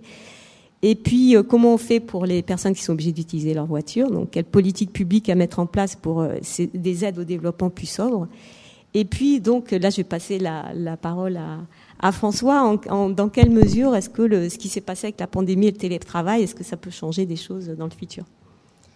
Alors voilà. Donc moi je vais vous parler donc euh, des effets de la crise euh, sanitaire sur la mobilité résidentielle. Donc en quatre slides, donc euh, de manière assez simple. Donc ce sont des enseignements qui sont tirés d'une enquête que mène l'Institut Paris Région. Donc ce sont des données originales produites par l'Institut Paris Région. Alors cette enquête, donc elle a été menée donc durant l'été 2021 et elle portait en thématique principale sur le télétravail. Alors, ce qu'on a réussi à dire, euh, donc, euh, c'est que ben, le télétravail il s'installe durablement euh, parmi les actifs franciliens. Alors pourquoi? Ben, Parce qu'en fait, tout simplement, là où on avait 20% de télétravailleurs avant la crise sanitaire, on en a plus de 40% maintenant. Et surtout, pour ceux qui effectuent du télétravail, on se retrouve avec un doublement de leur temps hebdomadaire moyen. C'est-à-dire qu'on est passé de 1,4 à 2,6 jours de télétravail hebdomadaire. Donc ce qui représente un volume total de télétravail quatre fois supérieur à celui qu'il était avant la crise. Alors, quatre fois plus de télétravail, mais il ne faut pas oublier une chose, c'est que finalement, sur l'ensemble du temps télétravaillé sur une semaine, il y a 15 jours de télétravail. D'accord Donc le, télétravail se fait encore très majoritairement sur le lieu de travail habituel. Alors ensuite, donc euh, ce télétravail en fait, il est plus euh, bah, favorable au cadre. Hein, pour ça, le, c'est un peu une porte ouverte, mais au demeurant, euh, donc deux tiers de, cadres télétravail. Donc tous les cadres ne télétravaillent pas. Hein. déjà, ça aussi, il faut, il y a une partie non négligeable, un tiers qui ne télétravaille pas. Alors, deux tiers, c'est quand même une proportion deux fois supérieure à celle qu'on observe chez les professions intermédiaires ou les employés. Et c'est même quatre fois supérieur à la proportion de télétravailleurs chez les cadres. Donc finalement, euh, les cadres concentrent à eux seuls plus de la moitié des jours télétravaillés dans l'ensemble des actifs. D'accord? Alors, le, donc cette inégalité sur les catégories socioprofessionnelles, bon, elle est bien connue, mais quand on regarde sur les secteurs d'activité aussi, on a de grosses différences. Donc ce qu'on disait, euh, donc, là je rejoins ce que disait tout à l'heure Renaud euh, sur les fonctions métropolitaines. Les fonctions métropolitaines, c'est les plus télétravaillables. Voilà. Donc du coup, on a des secteurs, hein, donc tous les secteurs. Alors là, vous voyez peut-être pas, c'est peut-être un peu petit pour vous. Donc tous les secteurs euh, supérieurs, donc qui rassemble en fait la finance, l'assurance, l'information, la communication, etc., sont des secteurs qui télétravaillent beaucoup plus que euh, des secteurs en fait comme la construction ou autres. Alors ensuite aussi, ce qu'on voit, c'est que le télétravail, sa prévalence, elle augmente en fonction de la taille de l'entreprise. Il y a plus de télétravailleurs dans les grandes boîtes que dans les petites boîtes. Donc on peut passer peut-être à la diapo suivante. Alors oui, ce que j'ai pas dit sur le télétravail aussi, c'est que bien sûr, euh, il faut avoir un poste télétravaillable pour télétravailler. Hein. et donc c'est ce qui explique la grosse différence euh, entre les, proportions de télétravailleurs. Et, mais par contre, euh, résultat intéressant de l'enquête, c'est que que vous soyez ouvrier, profession intermédiaire ou cadre, quand vous télétravaillez, vous le faites en général deux à trois jours par semaine. D'accord? Donc, euh, finalement, c'est plus la nature du poste qui influence le télétravail que euh, la, position. Alors ensuite, euh, on a entendu beaucoup de choses dans les médias qui disaient il y a un exode urbain, tous le télétravail égale mobilité résidentielle, etc., etc. Donc ça, non, absolument non, puisque en fait, quand on a demandé aux actifs franciliens est-ce qu'ils comptaient changer de logement. Ils nous ont dit oui à 38%. Alors 38%, ça paraît beaucoup, mais finalement, il ne s'agit que d'une euh, que d'une idée, on va dire, hein, qu'on est à 38%. Et finalement, ce 38%, il est guère différent euh, de ce qui se passait avant la, période d'épidémie, où on avait à peu près 31% euh, de franciliens qui nous disaient vouloir changer de logement. D'accord? Donc on est des, finalement sur des, proportions assez proches. Et après, comme je vous dis, hein, entre l'idée ou la, pseudo-envie de, changer de, logement et le fait de, se lancer réellement, il y a vraiment un gap, parce qu'en en fait, euh, on voit que souvent, cette idée de changer de logement, elle reste à l'état de velléité. Alors ensuite aussi, donc sur cette euh, volonté de, ces envies de, déménagement, bah, en fait, finalement, ce sont les ouvriers qui euh, expriment le plus souvent cette idée.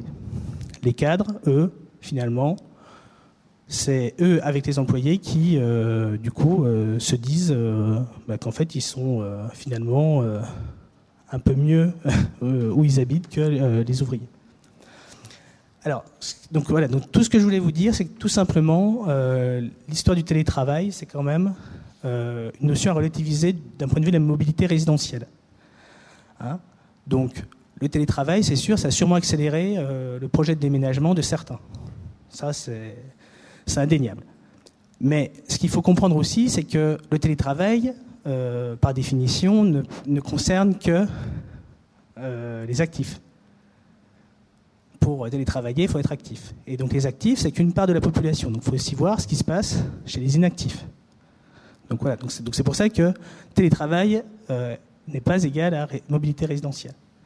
Ensuite, euh, ce qu'on a vu aussi, euh, et ce qui, est, ce qui était sans doute un des, des résultats forts de l'enquête, c'est de dire que tout simplement, c'est le cadre de vie. En fait, c'est l'appréciation de son cadre de vie qui compte plus que le fait de télétravailler ou pas.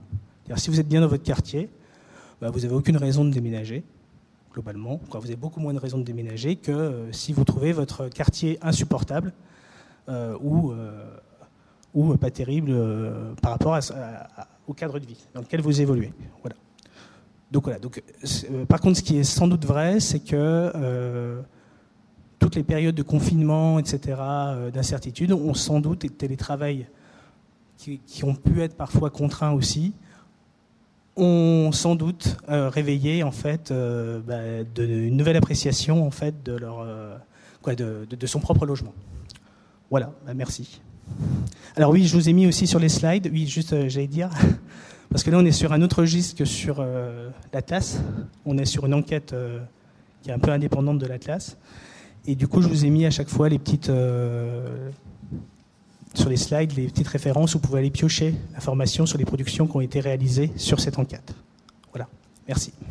Merci beaucoup à toute l'équipe. Et c'est vrai qu'effectivement, euh, n'hésitez pas euh, à aller voir ces documents parce qu'en plus de, des éléments que vous nous avez présentés chiffrés, il y a des témoignages particuliers de familles et de cas euh, que je trouve extrêmement intéressants à, à lire aussi. alors après cette j'allais dire, ce détail très contrasté, euh, cette image bigarrée euh, et, qui nous montre en fait toutes les tensions en cours et, à venir euh, sur l'île de France. Est-ce que vous avez des questions? Oui? Alors deux. Oui, bonjour, Francis Rodan, France Nature Environnement. vous, avez parlé du Grand Paris Express. Et puis, bon, c'est associé à la périphérisation, c'est associé à la gentrification, c'est associé aux inégalités. Et je voudrais rapprocher les échéances du Grand Paris Express avec les échéances de la modification du SDRIF. le SDRIF n'a pas forcément donné les résultats qu'on attendait. Il y a toujours autant d'inégalités. Et euh, on passe autant de temps dans les transports et on n'a pas réussi à rapprocher les, logements et les, et emplois. Donc je voudrais savoir, euh, de votre point de vue, euh, quels vont être l'analyse que vous avez portée là par rapport à une évolution du SDRIF qui soit cette fois-ci efficiente et d'autre part au risque qu'on peut avoir avec le Grand Paris Express, en particulier sur la gentrification? Merci. Mariette, je vais peut-être prendre la deuxième question, comme ça. Euh, oui. Oui, monsieur, Roger avait évoqué la, situation des pôles d'emploi euh, secondaires euh, en très grande couronne, Étampes, Melun, Coulommiers, etc. Je voulais savoir ce qui déterminait leur situation aujourd'hui en matière d'attractivité et d'emploi. Et vous avez aussi évoqué un distinguo entre l'Est et, l'Ouest. Et par ailleurs, euh, quelle est la situation de ces pôles secondaires au regard de la division sociale de, l'espace francilien qui a été évoquée juste après?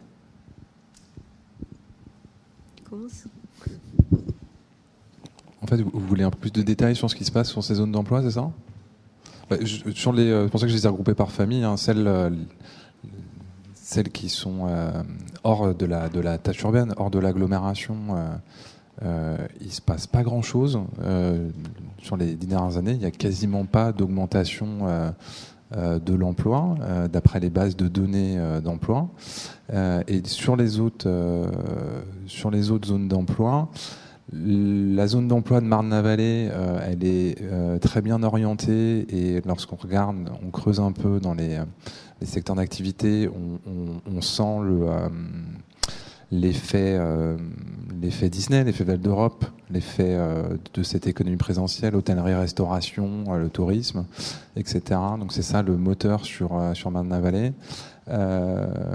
on a sur Évry Sénard la logistique qui fait qui fait pas mal pousser l'emploi, mais aussi ce qu'on appelle les activités productives. Il y a les, on est sur sur des secteurs euh, à cheval, sur il y a Villaroche, euh, il y a des il y a d'autres zones d'activité avec de, l'industrie qui qui, s'y implante. et ce qui, est la vraie rupture, c'est celle de Saint-Quentin, où Saint-Quentin en Yvelines était extrêmement dynamique dans les années 90 et même au début des années 2000 et a, et a ralenti. Je, dirais qu'en fait, ils sont peut-être euh, trop sur les fonctions métropolitaines et ces fonctions métropolitaines sont très aspirées dans la, dans le, dans la métropole du Grand Paris. Après, là, c'est des données euh, qu'on avait fait euh, jusqu'en, à l'échelle des zones d'emploi, on est jusqu'en 2017. Je pense que peut-être que la situation serait un peu, un peu changeante pour 50 ans en Yvelines, parce qu'on on voit qu'ils sont rentrés dans, un, dans une nouvelle dynamique, euh, notamment euh, tout ce qui est euh, cybersécurité, Thales, voilà, ça fonctionne plutôt pas mal là-bas en ce moment. et donc voilà, il y a aussi Sergi, effectivement, Sergi qui était, ça fait bien 10-15 ans que c'est mal orienté.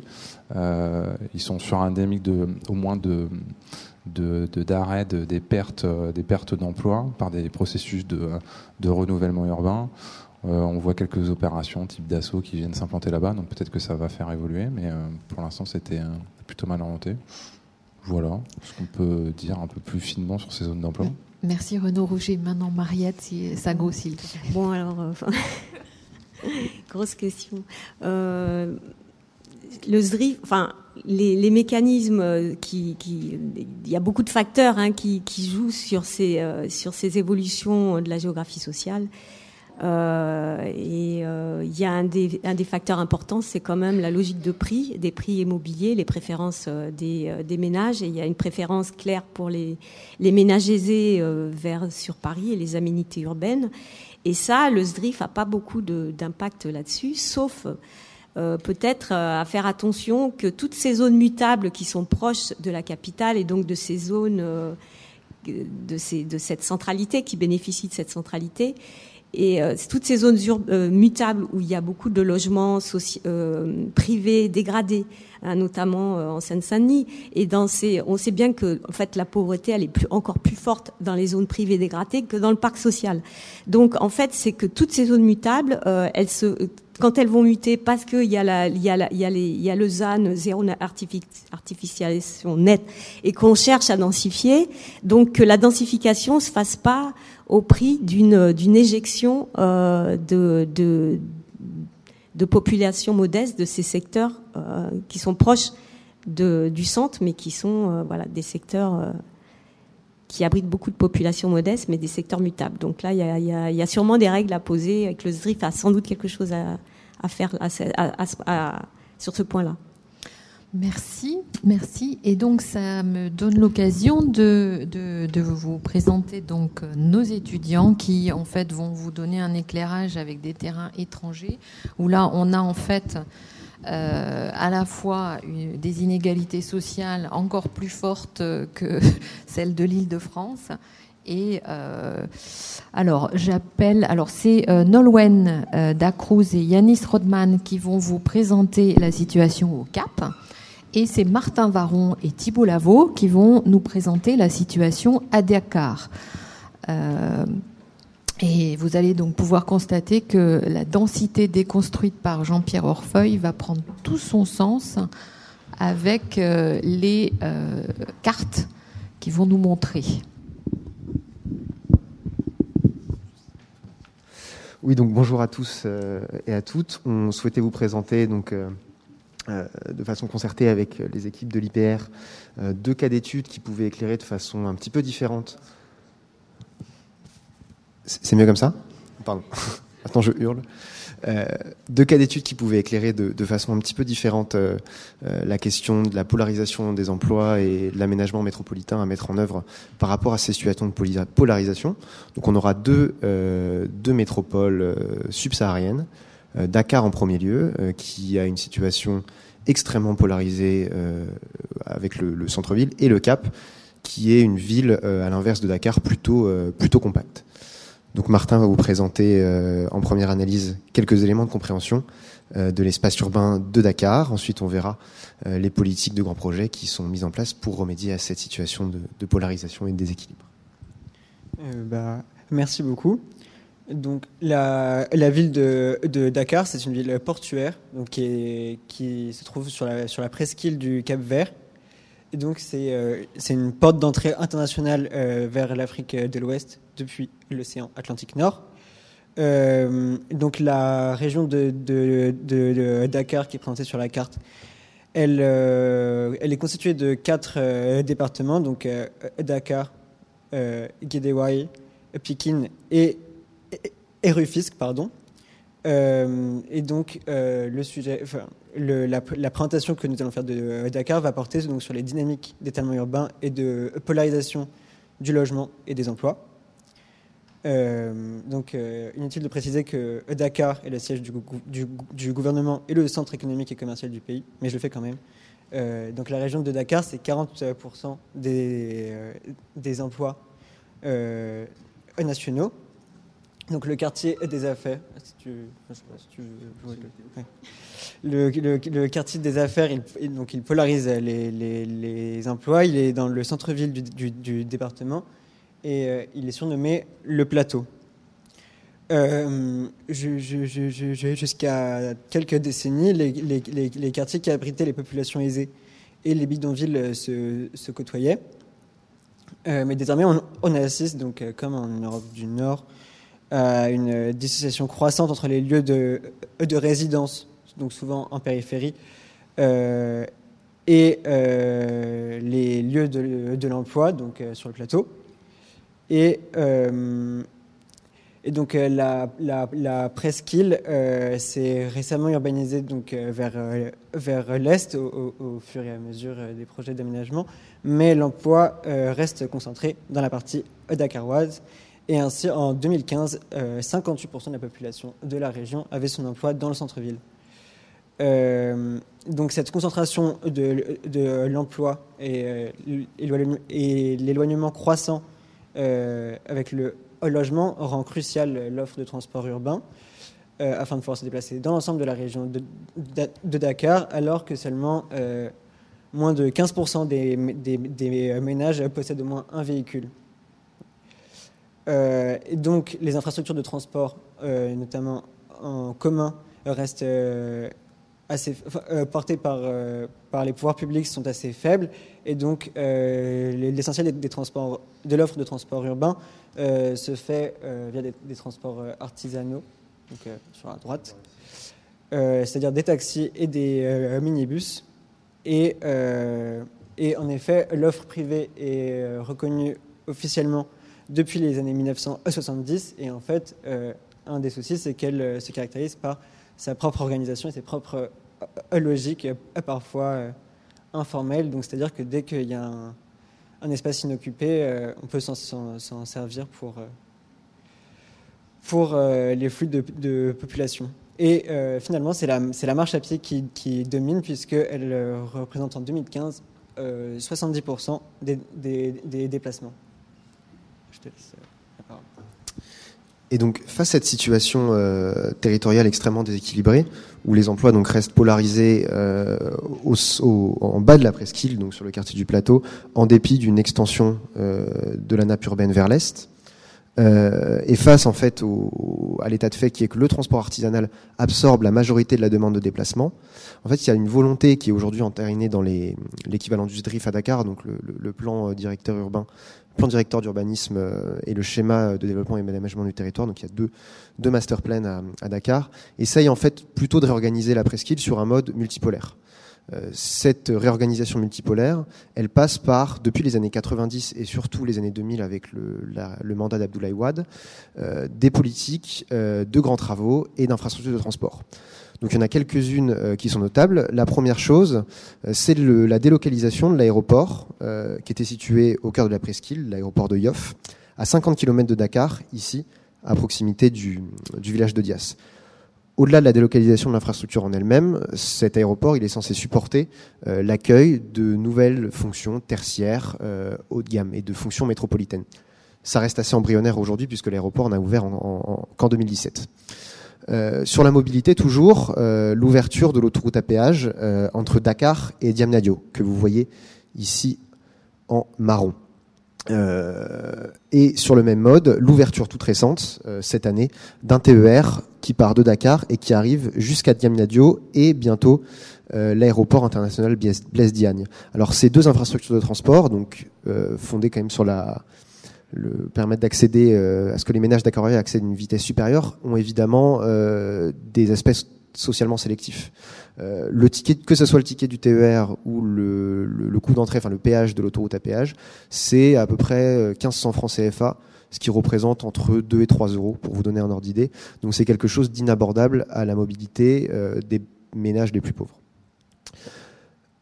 Un élément très notable, c'est la création du pôle urbain de Diamniadio, qui se situe ici, qui est en fait une ville nouvelle qui sort ex nihilo euh, sur les bords euh, de l'autoroute et qui est le grand projet du président actuel, Macky Sall, successeur d'Abdoulaye Wade, et qui consiste pour le moment euh, en une juxtaposition d'équipements de prestige, arena, hôtels de luxe, mais également des ministères, d'une future administration de l'ONU. Et à terme, c'est destiné à accueillir et à fixer des logements et des emplois. Mais le projet est encore relativement embryonnaire.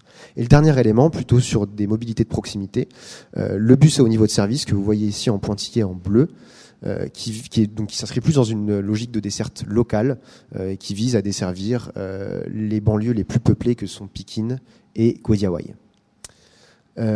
donc, on va passer maintenant à l'étude du cas du Cap, qui, vous le verrez, en fait, est plutôt une problématique de réaménagement de la compacité urbaine.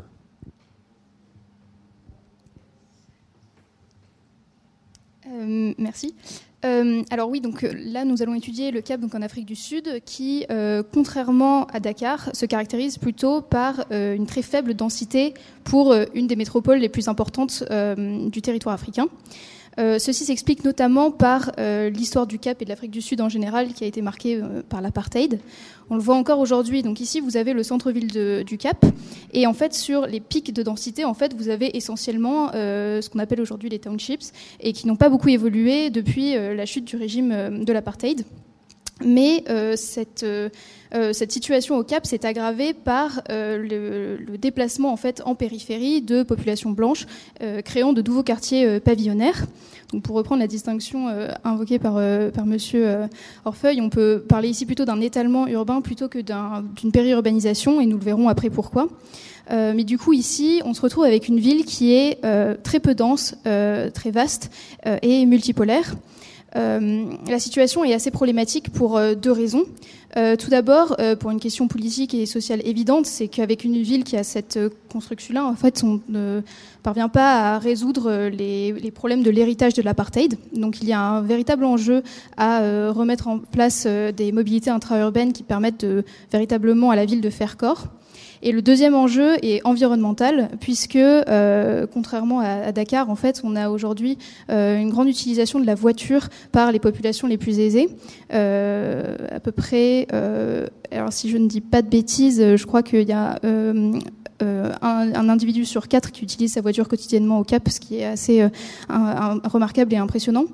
Euh, et par ailleurs, pour rejoindre les problématiques sociales qu'on évoquait juste avant, euh, l'utilisation des transports en commun est encore aussi très liée à un imaginaire hérité de l'apartheid.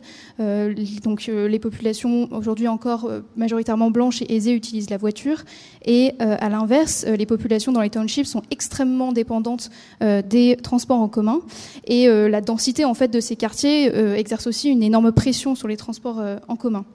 Donc il y a aujourd'hui urgence à renforcer les mobilités intra-urbaines, euh, aussi bien pour euh, des questions politiques, sociales euh, qu'environnementales.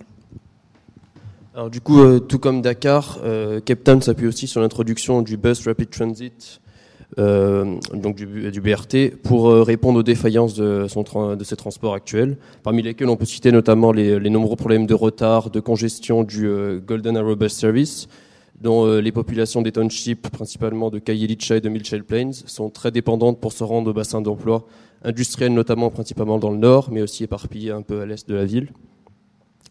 Et donc c'est en 2006 euh, que la, ville se lance dans l'aventure du BRT. Et euh, dès 2010, les premières lignes à l'occasion de la Coupe du Monde sont finalisées dans le centre, si jouant en rouge, mais elles ne profitent donc qu'aux populations du centre et du nord, donc les plus aisées.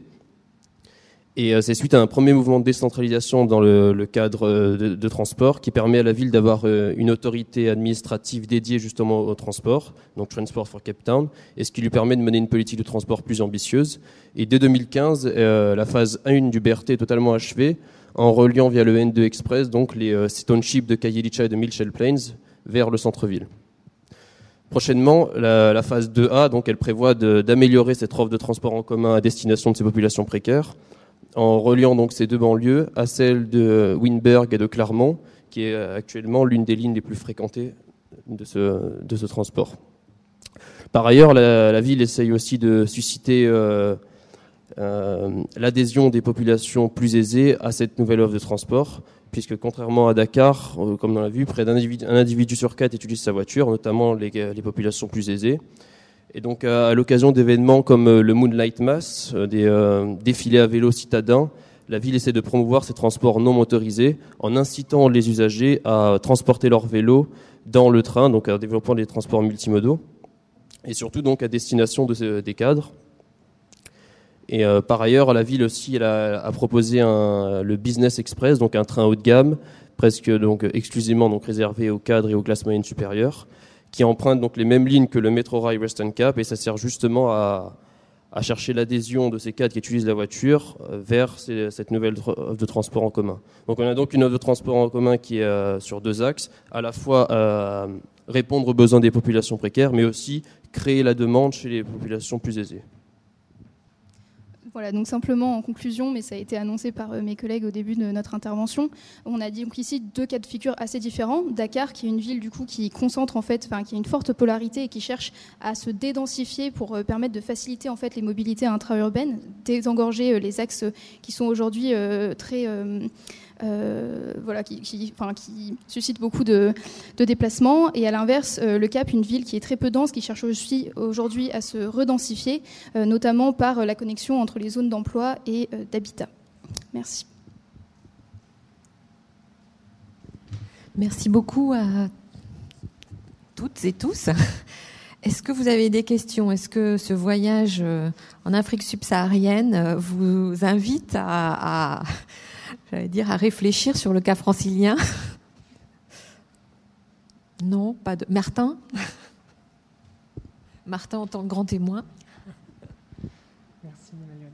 Non, peut-être euh, une question, puisque sur les deux exemples que vous avez présentés, il me semble que parmi les projets de mobilité, que ce soit routier ou de transport en commun, dans les deux cas, on voit qu'ils s'adressent euh, spécifiquement quand même à une cible plutôt euh, déjà classe moyenne, voire classe supérieure. Donc, est-ce que localement, ces euh, projets d'infrastructure, cette offre de mobilité, elle est réinterrogée par le reste de la population? Est-ce que vous avez pu lire des articles là-dessus? Puisque c'est aussi une question qu'on se pose pour l'Île-de-France, hein, manifestement. Nous, on a une offre qui, est moins ciblée par euh, CSP, mais qui, du fait euh, de la géographie sociale de l'Île-de-France, aujourd'hui, ça nous interroge de constater que peut-être qu'elle ne profite pas autant qu'on le souhaiterait, en tout cas, à l'ensemble des franciliens. Oui, c'est tout à fait d'actualité pour Dakar, puisque le, TER vient d'ouvrir et donc si on en croit ce qui a été dit dans la presse, évidemment le TER et surtout ses tarifs sont accueillis avec une grande circonspection. Et euh, c'est là où on voit que la mobilité euh, ordinaire, euh, la mobilité du quotidien, est celle des ménages les moins aisés et les plus pauvres, fonctionne toujours avec le transport artisanal que vous a présenté Martin. Donc en fait, on peut vraiment questionner la pertinence de ces projets d'infrastructure par rapport aux ambitions de multipolarisation de la de l'agglomération, puisque les effets sont hautement sélectifs et les espaces de prestige pour les fonctions résidentielles et là où les, là, là où les cadres souhaitent habiter restent en fait concentrés à l'ouest euh, de la capitale. Donc on inverse le problème en essayant de fixer des fonctions d'emploi de prestige et enfin en tout cas des fonctions métropolitaines supérieures à l'est, au milieu nulle part, et les cadres en fait restent habités euh, ici au niveau de la presqu'île des Almadies à l'ouest ou dans les quartiers les quartiers les plus huppés de Dakar. Donc on recrée un autre problème potentiellement. Et peut-être simplement pour le CAP, c'est une question qui s'est posée aussi parce que euh, dans les premières phases euh, de euh, développement notamment euh, du réseau MyCity et aussi le développement en fait des, offres ferroviaires, on a eu en fait la question de l'accessibilité qui s'est posée et pas simplement en fait de, du développement d'outils de, mobilité. Et cette question de l'accessibilité a été extrêmement interrogée et c'est pour ça qu'on se retrouve aujourd'hui avec une nouvelle phase en fait de développement, notamment le, la phase 2A qui vise aussi à, à, à penser en fait un ticket abordable. Il y a aussi eu euh, une deuxième dynamique, c'est qu'au départ, en fait, cette offre de transport a été euh, ouverte à la concurrence, en fait, et ce qui a généré euh, une hausse des, tickets. Et aujourd'hui, pour des raisons de, décentralisation, la ville du Cap a plus de pouvoir et cherche aujourd'hui à encadrer notamment le, prix de de ces billets.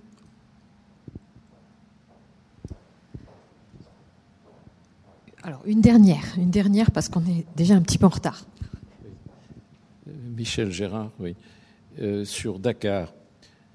Euh, si j'ai bien compris, la, la, petite ville nouvelle qui s'installe sur l'autoroute est à peu près à 50 km de, du centre Dakar.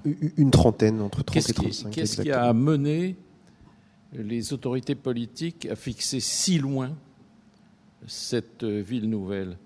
Le problème des villes nouvelles, c'est toujours le même. Hein. C'est que euh, on est tenté de les mettre loin pour avoir la page blanche, mais si on les met trop loin, alors là, elles ne fonctionnent plus du tout, parce qu'il faut euh, les gens au départ des villes nouvelles, il n'y a pas d'emploi, et ceux qui ont des emplois, ils vont euh, en alternance, et puis ceux qui y habitent vont travailler dans la ville centrale. Donc il faut résoudre ce problème-là et dans la région parisienne, ça a bien été la question. Il a fallu, en fait, on a fixé les villes nouvelles très près pour éviter justement ce, phénomène.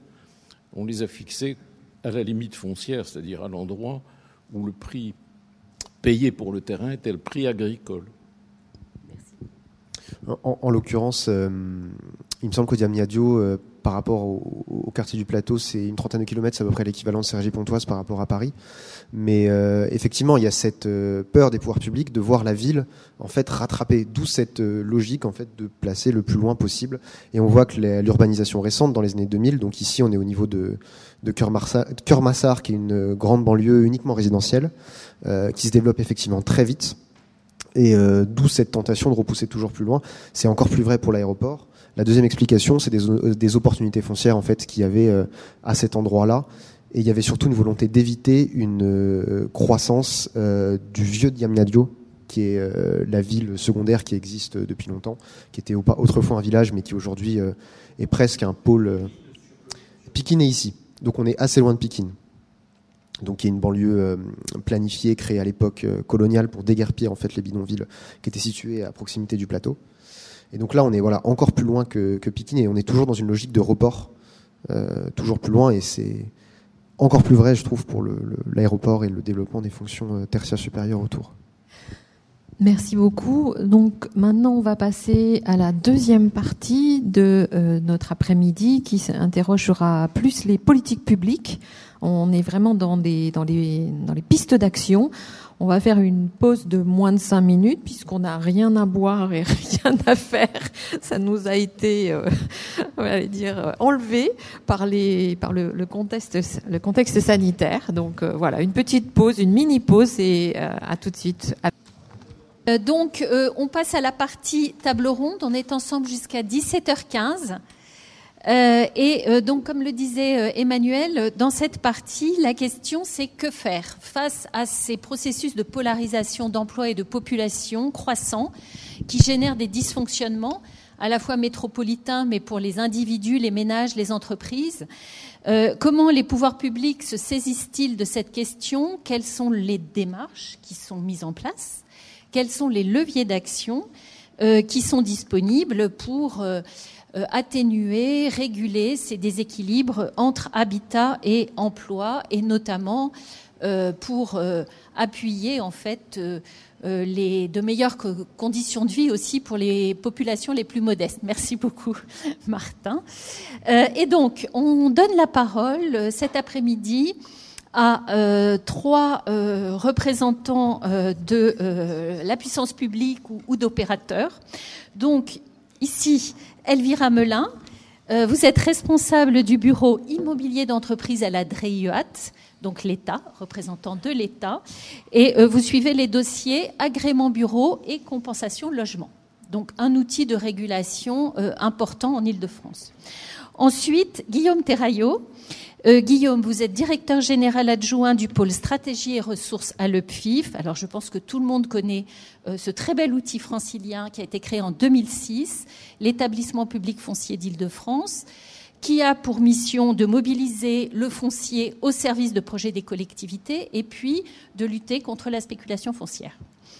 Et enfin, Céline Tignol, euh, vous êtes directrice immobilière, directrice immobilier, pardon, à la RATP, donc un employeur, 45 000 personnes quand même en Ile-de-France, hein, qui comptent.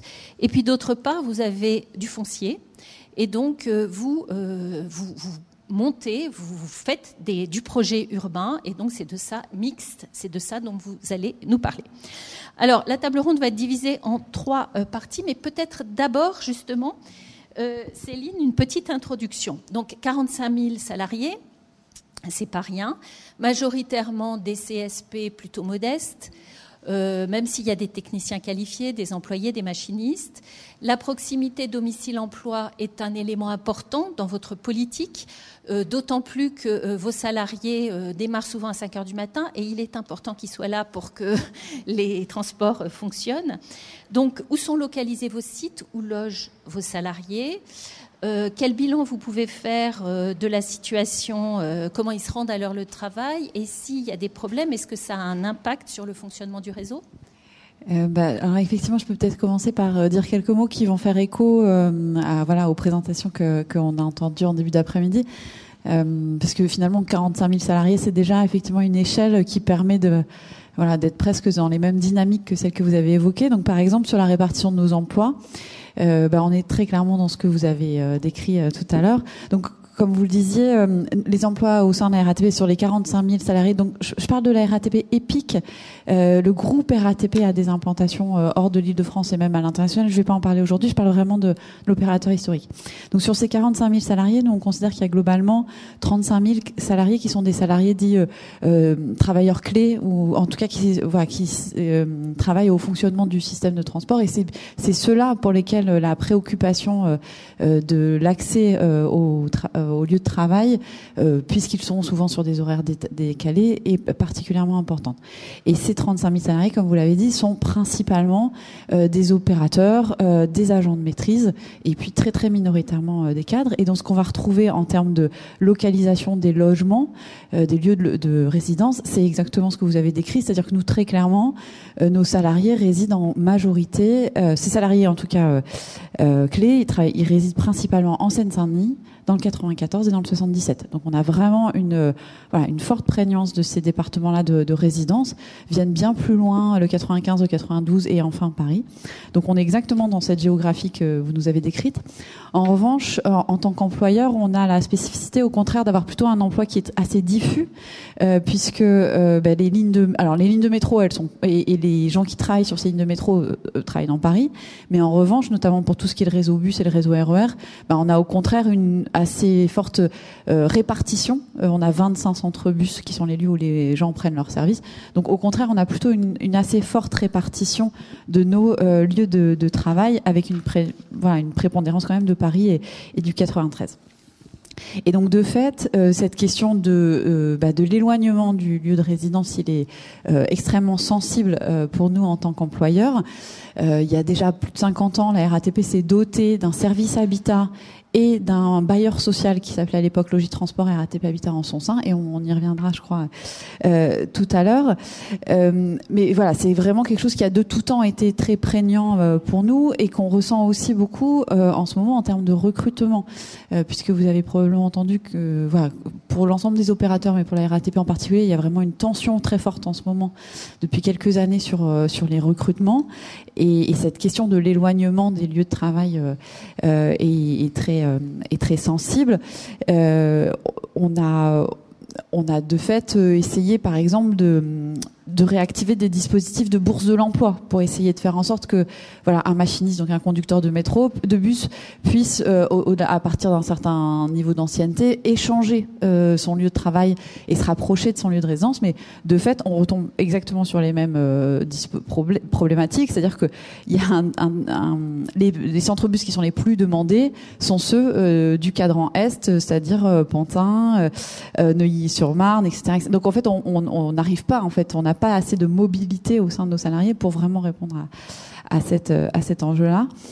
Euh, de fait, euh, on est un employeur très dépendant de la voiture individuelle, paradoxalement, hein, et on aimerait bien pouvoir euh, ne, pas être confronté à cette situation, mais de fait, on est vraiment largement confronté euh, à, la voiture individuelle, en fait, qui de, fait est quasiment le seul moyen pour nos salariés euh, de, rejoindre leur lieu de transport avec des préoccupations en termes de qualité de vie, en termes aussi de, de, respect des horaires à la prise de poste qui sont pas toujours évidentes.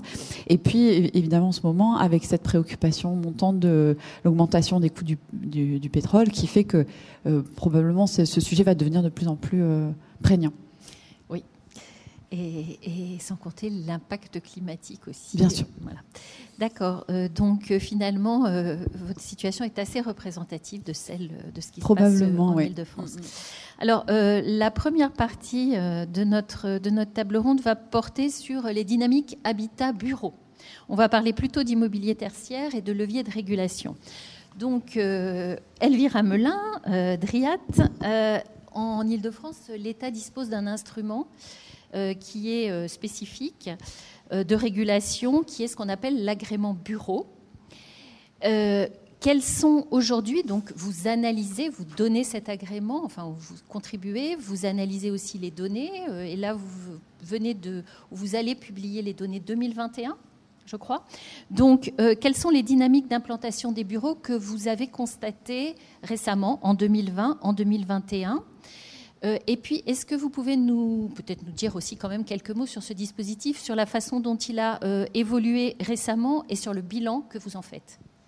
Oui, alors peut-être que je vais revenir sur euh, l'agrément pour l'immobilier d'entreprise, parce que c'est peut-être pas une procédure qui est connue de, tout le monde. Donc c'est une procédure qui est spécifique euh, à l'Île-de-France, hein, qui est en fait euh, une des dernières procédures qui est aux mains de, l'État, hein, puisqu'elle est de, la compétence du préfet de région.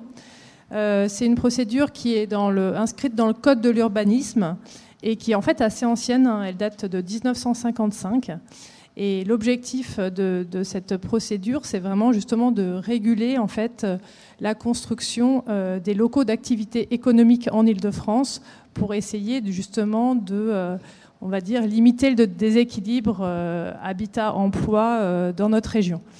Donc en fait, toutes les typologies de locaux économiques sont soumis à agrément, c'est-à-dire les bureaux, les entrepôts les locaux d'activité technique, les locaux d'enseignement privé également.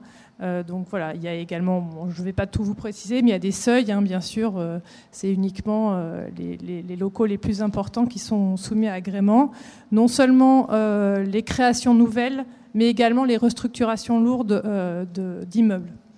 Donc, comme je disais, c'est une autorisation en fait euh, qui est préalable au permis de construire. Donc, euh, c'est une autorisation qui, doit être euh, donc délivrée par le préfet de région avant le dépôt d'un permis de construire. pour, faire, pour faire simple, on a deux grands enjeux hein, en termes d'agrément pour l'immobilier d'entreprise dans, la région.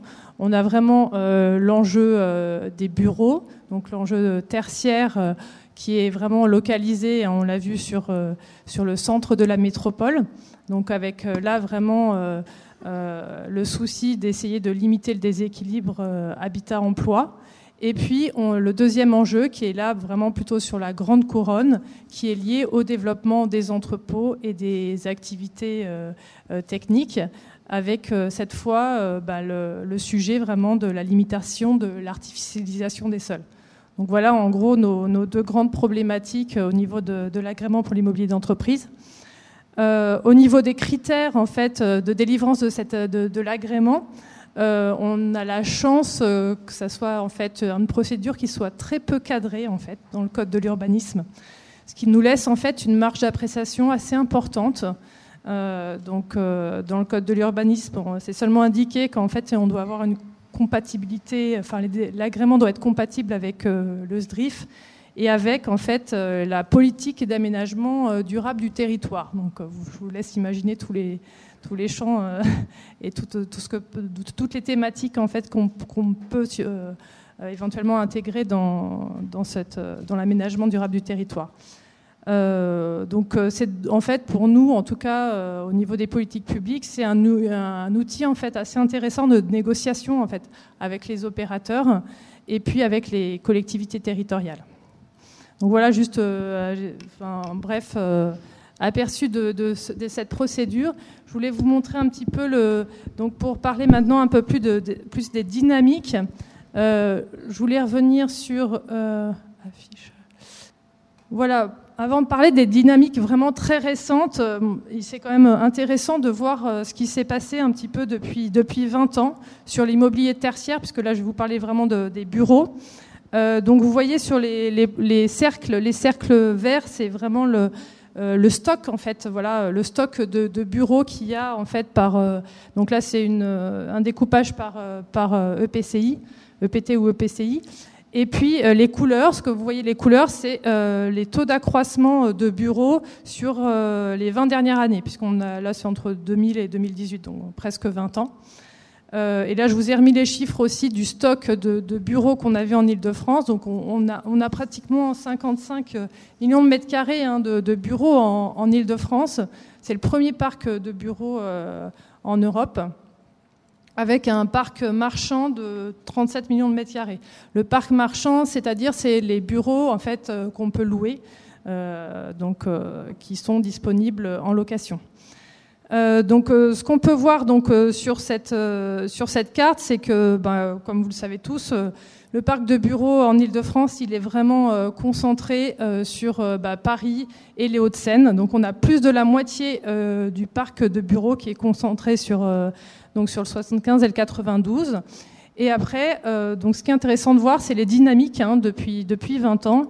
Euh, on voit que finalement, même si on n'est pas, euh, on est loin encore de la on, est loin du rééquilibrage, hein, parce que euh, je pense que le rééquilibrage, finalement, il ne va pas être possible hein, quand on voit de, quel euh, historique on, part. Euh, mais c'est vraiment de voir les dynamiques quand même de, on va dire, de dispersion un peu de, du phénomène un peu de tache d'huile, finalement, on peut dire, du bureau, du tertiaire sur, sur la métropole. Donc on voit clairement qu'il y a eu, y a eu des, il des intercos qui ont développé fortement le le bureau, donc notamment on au niveau du nord-est, hein, du nord-est de la petite couronne, donc euh, sur, euh, notamment sur boucle nord de Seine et sur la Seine-Saint-Denis. également sur, sur Est Ensemble. Donc on a des développements très importants. En 20 ans, on a fait plus de 50% de, surface de bureaux sur ces intercommunalités-là. bon, alors c'est vrai qu'on partait de, pas très loin. Et puis, euh, on en a parlé aussi, hein, on voit aussi euh, tout, le secteur de, Marne-la-Vallée aussi, où il y a eu beaucoup de développement de, bureaux. Et puis, par opposition, bah, finalement, dans, l'ouest parisien, on a des croissances beaucoup moins importantes hein, de, des surfaces tertiaires. Et puis c'est intéressant aussi, vous pouvez voir en bas à droite euh, sur Paris, en fait, euh, sur la ville de Paris aussi, on voit bien que c'est finalement les arrondissements euh, de l'Est hein, sur lesquels il y a eu le plus fort développement de, bureaux sur ces, sur ces 20 dernières années. donc voilà pour les dynamiques, on va dire, sur les 20 dernières années. Et puis donc là, c'était donc là, cette fois, c'est vraiment le, les données donc des agréments bureaux sur les trois dernières années. Euh, donc sur ces trois dernières années, bon, euh, ce qui est intéressant de voir, c'est bien sûr l'impact du Covid, mais finalement, euh, voilà, on, pouvait s'attendre à ce qu'il y ait vraiment une chute très importante des, demandes d'agrément de bureaux l'année 2021, donc l'année du Covid et, l'année dernière, et puis finalement, ça n'a pas vraiment été le cas. Hein. On a eu quasiment autant de demandes d'agrément de, bureaux en 2020, en 2021 que, que, les années précédentes. Donc ça aussi, ça fait partie aussi des voilà, euh, euh, bah, on a entendu beaucoup dans les médias se dire que le, marché de bureaux allait s'écrouler suite au Covid. Bah, Ce n'est pas vraiment le cas non plus. On a euh, par contre clairement une volonté de, de, recentraliser en fait plutôt l'immobilier d'entreprise, surtout l'immobilier tertiaire. Donc l'impact, il est plutôt sur, sur, la, voilà, sur ce recentrage en fait du tertiaire. Donc on voit bien que bah, sur Paris, hein, clairement en 2021, on a, euh, n'a jamais eu autant de demandes d'agrément sur la ville de Paris que, l'année dernière, avec euh, des surfaces euh, qu'on a agréées même supérieures à avant le Covid. Et puis, bah, vous voyez aussi sur le 92, hein, donc voilà, c'est les deuxièmes, je sais pas, parce que je ne sais pas si vous voyez d'où vous êtes les, départements, mais donc la grande barre là, c'est sur le 92. On a eu euh, énormément de, surfaces de bureaux euh, agréées dans le 92. Et par contre, ce qu'on a noté, c'est sur le 93, donc euh, clairement, la Seine-Saint-Denis, on a eu une chute très importante bah, de projets de bureaux sur le, sur le 93. Donc ça, c'est aussi un anciennement que, bah, suite au, Covid, il y a eu quand même une baisse importante des projets dans, en Seine-Saint-Denis. par rapport donc, aux orientations euh, on a mis en place donc des orientations pour les agréments euh, bureaux, euh, puisque l'objectif c'est quand même d'avoir des règles qui puissent être connues en fait de la part des porteurs de projets dans le cadre de la délivrance des, agréments de bureaux. Donc depuis 2018, on a des orientations préfectorales pour réguler la construction de bureaux dans le centre-ouest parisien. donc en 2018, on avait vraiment donc un périmètre qu'on appelle le périmètre d'attention renforcée, c'est le périmètre à l'intérieur duquel on donne des contraintes, donc je, voilà, je reviendrai euh, un peu plus tard là-dessus, sur le développement des bureaux. On avait un périmètre qui était vraiment sur le centre-ouest euh, euh, de Paris, avec, avec bah, tout quasiment tout le 92. surtout, c'était le Grand Paris Seine-Ouest et puis Paris-Ouest La Défense au niveau des EPT. Et là, tout récemment, donc en septembre 2021, le préfet de région a souhaité en fait élargir ce périmètre d'attention renforcé pour prendre en compte, en fait, euh, bah, essayer fait, de, limiter le, les déséquilibres qui étaient en train de commencer à, être apparents sur euh, justement le 93 et puis également euh, le sud de Paris. Donc on a étendu le périmètre d'attention renforcé au 93, donc en, ajoutant euh, donc euh, Saint-Ouen et puis Saint-Denis au périmètre d'attention renforcé, et puis également donc euh, les communes de, Châtillon, Bagneux, Montrouge et puis également Malakoff. Donc voilà un petit peu au, niveau des, orientations de la préfecture ce qui a été mis en place. D'accord. quand vous dites que vous négociez, donc vous négociez euh, avec euh, les opérateurs de bureaux. Vous quels sont les principaux points de négociation? Alors euh, pour les opérateurs, donc peut-être qu'on en parlera peut-être parce que c'est par rapport surtout au, sujet du logement. Donc peut-être Bon, qu'on on- pourra on, y en- revient tout voilà, à l'heure. on Ok, reviendra tout à l'heure. Très bien, merci beaucoup. Alors du coup, euh, ben, on va passer la parole, euh, on, va, on, va, on va poursuivre et passer la parole à l'EPIF.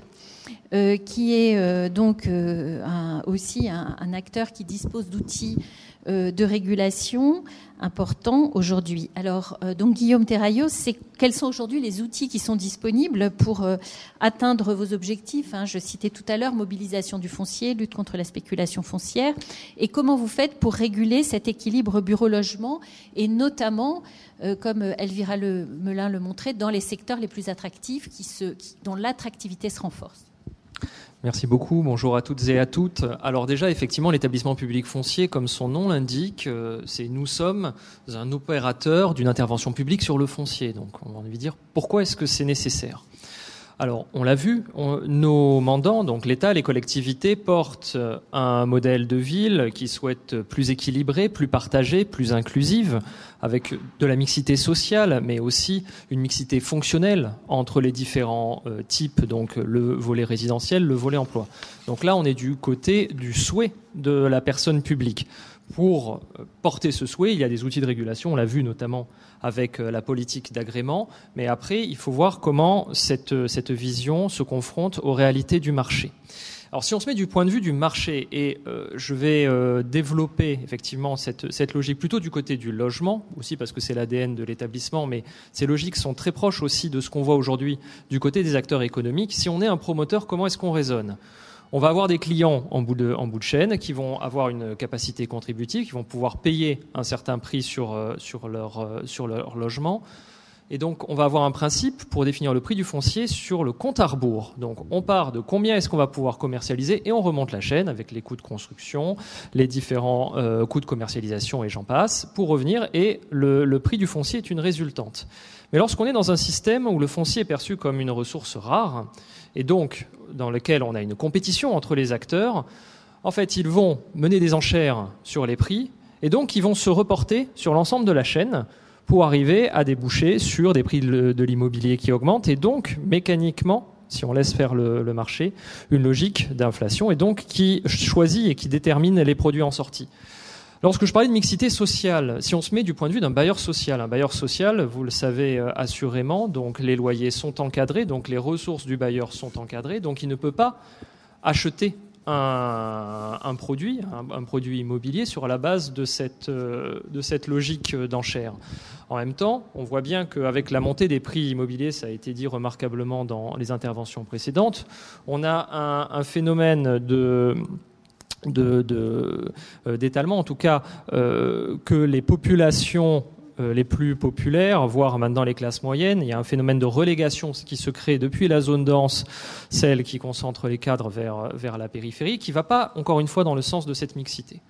Et donc nous, notre rôle en tant qu'opérateur, c'est, euh, j'allais dire, de s'interposer alors à la hauteur de nos moyens, hein, mais euh, en tout cas de casser ces logiques de marché pour recréer les conditions économiques pour avoir du foncier qui permettent de répondre aux ambitions des politiques publiques. Alors avant de, de rentrer rapidement dans nos outils, est-ce que ça marche? Alors quelques ordres de grandeur sur notre intervention. En termes d'acquisition foncière, donc on est compétent sur l'ensemble de l'île de France. Euh, notre, notre action, c'est 500 millions par an d'acquisition. On fait plus de 300 millions par an de cession, donc c'est euh, notamment l'équivalent de plus de 7000 logements pour euh, l'année dernière. Donc ça veut dire que concrètement, plus d'un logement sur 10 qui se crée en Ile-de-France aujourd'hui passe de près ou de loin par un des fonciers de, de l'EPF. Et j'y reviendrai, mais on est aussi un acteur important sur le, sur le développement économique. Donc quels sont les outils? Comment est-ce qu'on arrive à ça? Et surtout, je parlais de mixité, il faut savoir que sur ces 7000 logements, on a 41% qui sont des logements sociaux. Donc sur ce plan-là, visiblement, la méthode fonctionne. Alors comment ça marche? Le premier point, c'est la question du prix. On oppose à un prix privé un prix public. Un prix public qui est défini notamment et validé avec les services des domaines, qui prend en compte la constructibilité du site, les prix de marché, il est vrai, mais également d'autres facteurs, l'état du bâti, les enjeux démolition, des pollutions et j'en passe. Donc à l'entrée, à l'acquisition, on a un prix public et aussi à la sortie, on, on, cède nos terrains au prix de revient, donc sans bénéfice ni marge, uniquement le prix d'acquisition et le coût de portage, et parfois diminuer de recettes locatives, parce qu'on essaie de valoriser dans une logique d'urbanisme transitoire nos terrains, avec des recettes supplémentaires qui diminuent d'autant in fine le coût du foncier. Donc ça, c'est un levier important, c'est notre ADN qui permet de contenir les, prix du foncier. Autre levier qui relève plus des outils d'urbanisme, on peut être délégataire du droit de préemption urbain. Donc quand il y a une transaction immobilière, il y a une déclaration d'intention d'aliéner qui passe, la collectivité fait appel à nous en nous disant on aimerait que vous regardiez euh, à quel prix vous pourriez vous interposer effectivement dans, la transaction pour pouvoir porter une autre programmation portée par la, par la collectivité. Donc on a cette possibilité, on fait des études de, faisabilité là-dessus, on définit ce prix public et on propose aux vendeurs en disant plutôt que de vendre à un tel, vendez-nous et nous le prix qu'on vous propose c'est ça. Et au bout de la chaîne de la logique, c'est quand la collectivité veut vraiment absolument maîtriser un, terrain, c'est la déclaration d'utilité publique, c'est l'expropriation, où on peut effectivement, euh, là pour le coup, être euh, porteur de, ces actions avec un, prix qui est en plus défini en lien avec le juge de l'expro. Donc cette logique est très importante, c'est effectivement cette logique de prix public qui nous accompagne d'un bout à l'autre de, notre action. L'autre point important, c'est qu'on travaille dans le cadre de conventions avec les communes. Donc, et dans les conventions de ces communes, outre le fait que euh, chacune de nos interventions bénéficie d'une garantie euh, apportée par la commune, on ne peut pas faire de pertes sur nos, sur nos acquisitions. En même temps, on a généralement plusieurs secteurs d'intervention. Et donc, on peut faire de la péréquation entre secteurs. On connaît les charges foncières, en fait le, prix de foncier acceptable pour les acteurs économiques, que ce soit des bailleurs sociaux, des promoteurs. Et donc parfois, quand on est très très bon dans la négociation d'un terrain, on arrive, en tenant compte de, euh, ces, de ces charges foncières, à se créer du mou pour une autre opération. Et donc comme ça, on a un système vertueux qui permet qu'une opération qui aurait du mal à sortir, notamment par rapport aux enjeux de, de mixité, arrivera à être réalisée.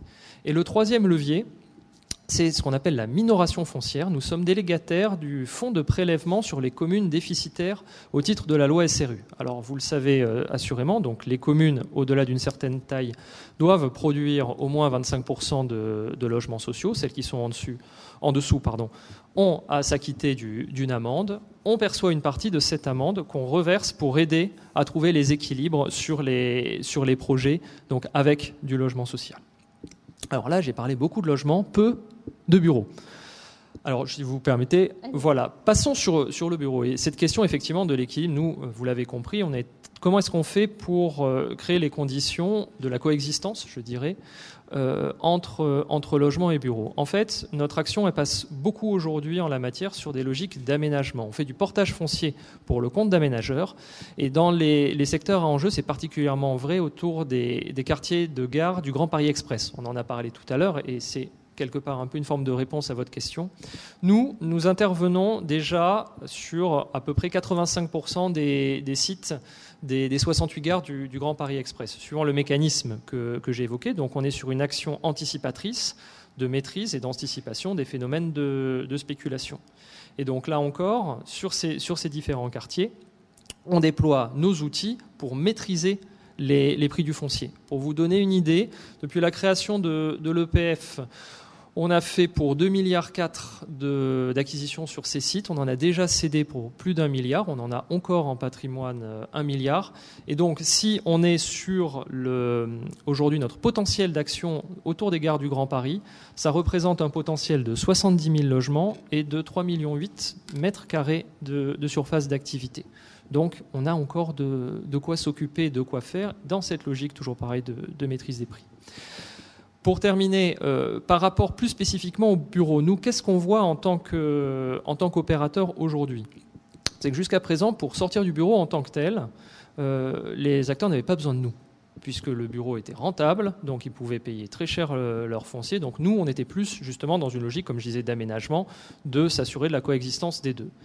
Maintenant qu'on est dans, la phase post-Covid, ça a été souligné, on a des, changements de paradigme, un intérêt des utilisateurs finaux de, bureaux plus fort sur tout ce qui est euh, en jeu en lien avec la transition euh, énergétique également sur tout ce qui est responsabilité sociale de, l'entreprise. Donc ça va les pousser pour chercher des bureaux plus adaptés aux nouveaux paradigmes liés au travail, euh, collectif, donner envie de retourner au bureau, des bureaux euh, qui sont exemplaires, bâtiments basse consommation et j'en passe. Donc tout ça tourne vers des biens qui sont assez neufs.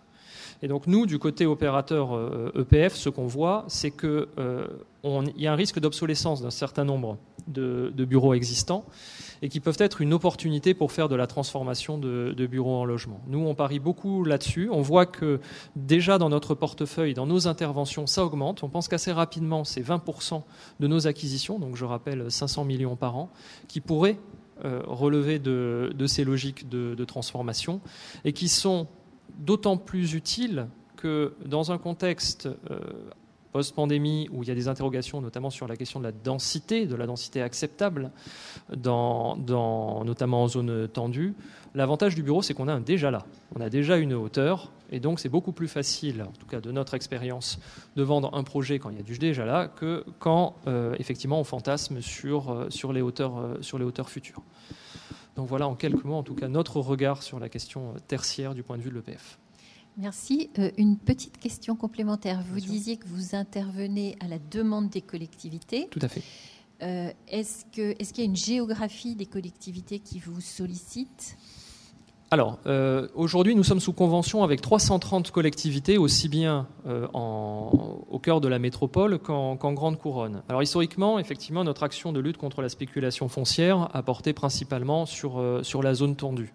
Mais aujourd'hui, de plus en plus, on a des collectivités de grande couronne qui font appel à nous par rapport à, l'anticipation des enjeux de sobriété foncière. Et euh, pour s'inscrire dans la trajectoire du zéro artificialisation nette, nous avons au sein de l'EPF, euh, la quasi-totalité de nos interventions se font en recyclage urbain, donc on a cette, euh, ingénierie, cette, expertise, et on a donc de plus en plus effectivement ce déplacement vers la grande couronne pour nous solliciter, pour les accompagner sur ces logiques. Euh, et, sans doute que ça va euh, s'accroître effectivement avec, euh, avec l'enjeu ZAN, effectivement. Alors justement, on passe de la zone dense à la grande couronne et on va aborder un autre type de produits immobiliers après le d'entreprise, hein, après le bureau. ce que côté Dryad vous classez en entrepôt, autres locaux. Il y a des locaux techniques, il y a la question des locaux industriels. Donc ce sont des, mécanismes de marché un petit peu différents, des produits aussi qui sont un petit peu différents et du coup des leviers d'action pour rééquilibrer euh, qui vont être euh, euh, aussi particuliers. Donc vous, côté RATP, vous êtes un employeur mais vous avez aussi du foncier, vous avez 700 hectares, vous détenez du foncier, c'est 700 hectares, qui va héberger des activités qui sont indispensables à votre fonctionnement, notamment de la maintenance, des garages qui sont plutôt situés en zone dense, qui sont plutôt assez bien situées, mais qui sont porteuses euh, de fonctions qui sont aujourd'hui euh, relativement peu valorisées. Et on peut imaginer que vous avez une forte pression des élus euh, pour récupérer du foncier. D'une certaine manière, voilà, qu'est-ce que vous pouvez nous dire? Quelle est, quelle est votre expérience à l'heure où l'enjeu du maintien d'activités productives en ville, voire même aujourd'hui de plus en plus de réindustrialisation, s'affirme? Alors, on a l'habitude, nous, de dire qu'on est une des dernières industries euh, de main-d'œuvre en centre-ville. Et effectivement, l'histoire a fait que les fonciers que la RATP euh, utilise pour l'exploitation de son réseau de transport sont principalement localisés dans Paris intramuros ou en première couronne, puisque la plupart de nos sites sont des sites sur lesquels on s'est installé plutôt au tout début du XXe siècle et qu'on exploite encore et qu'on utilise encore pour y exercer des activités de maintenance, donc des activités industriels ou semi-industriels. Euh, et ces fonciers donc sont extrêmement euh, précieux, convoités, euh, précieux aussi bien euh, donc pour les tissus urbains et voilà les collectivités dans lesquelles on est, mais aussi pour nous puisque c'est essentiel pour le fonctionnement du système de transport et pour sa son efficacité qu'on puisse maintenir ces activités productives en centre-ville. Alors c'est assez évident pour le métro, le métro ça se maintient euh, au bout des lignes, mais c'est vrai aussi par exemple pour le bus. si on devait avoir nos centres bus déportés en première voire en deuxième couronne bah, ce serait autant de voyages à vide euh, tous les soirs, tous les matins, et, vraiment un effet de congestion et de perte d'efficacité du système de transport. Donc tout l'enjeu pour nous, euh, ça a été aussi de résister en fait d'une certaine façon à cette pression foncière et de trouver comment maintenir euh, nos activités en centre-ville. et depuis depuis un certain nombre d'années, la RATP a développé une, une ingénierie de projets, euh, de projets urbains, de projets mixtes, pour faire en sorte que, voilà, on comprend bien, et je pense qu'on est tout à fait, euh, on comprend bien qu'on ne peut plus mener ces, on, ne peut plus avoir des sites industriels qu'on renouvellerait comme ça dans une pure logique industrielle, quand bien même euh, fonctionnellement c'est ce qu'ils sont. et donc on a essayé de faire de nos sites des supports de projets et de projets urbains. Et donc disons qu'à titre d'exemple, à l'occasion, à chaque fois qu'on a un projet de soit de renouvellement d'une flotte de matériel, soit un projet de modernisation, on ne fait pas qu'un projet industriel, on fait un projet qui essaye de euh, aussi de répondre à d'autres besoins que les nôtres. Donc, selon les tissus urbains, ça va être d'apporter euh, du logement, ça va être, en ce moment, on, travaille notamment à Paris beaucoup sur des questions d'essayer de trouver comment on pourrait désimperméabiliser, essayer de, y compris même de végétaliser nos parcelles qui sont souvent complètement imperméabilisées. ça peut être des logiques de désenclavement, etc. et on a comme ça un certain nombre opérations qu'on a menées euh, depuis, euh, depuis une vingtaine d'années sur nos fonciers. Le, premier un peu iconique et que vous avez peut-être en tête, c'est une opération qu'on a menée avec Brigitte Métra euh, dans le 20e arrondissement, euh, où on a un centre bus euh, qui occupait euh, un hectare, qu'on a qu'on a enterré, qu'on a réussi à, intégrer en plusieurs niveaux de sous-sol. ce faisant, on a augmenté de plus de 60% la capacité de remisage. Donc c'est-à-dire qu'on a voilà, on a apporté un gain pour l'exploitation du système de transport.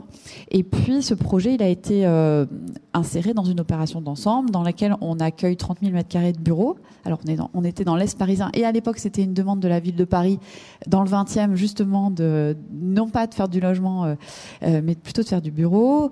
Euh, on a une crèche, on a un collège, on a l'extension d'un collège en rez-de-chaussée. Voilà, on est dans une programmation très mixte.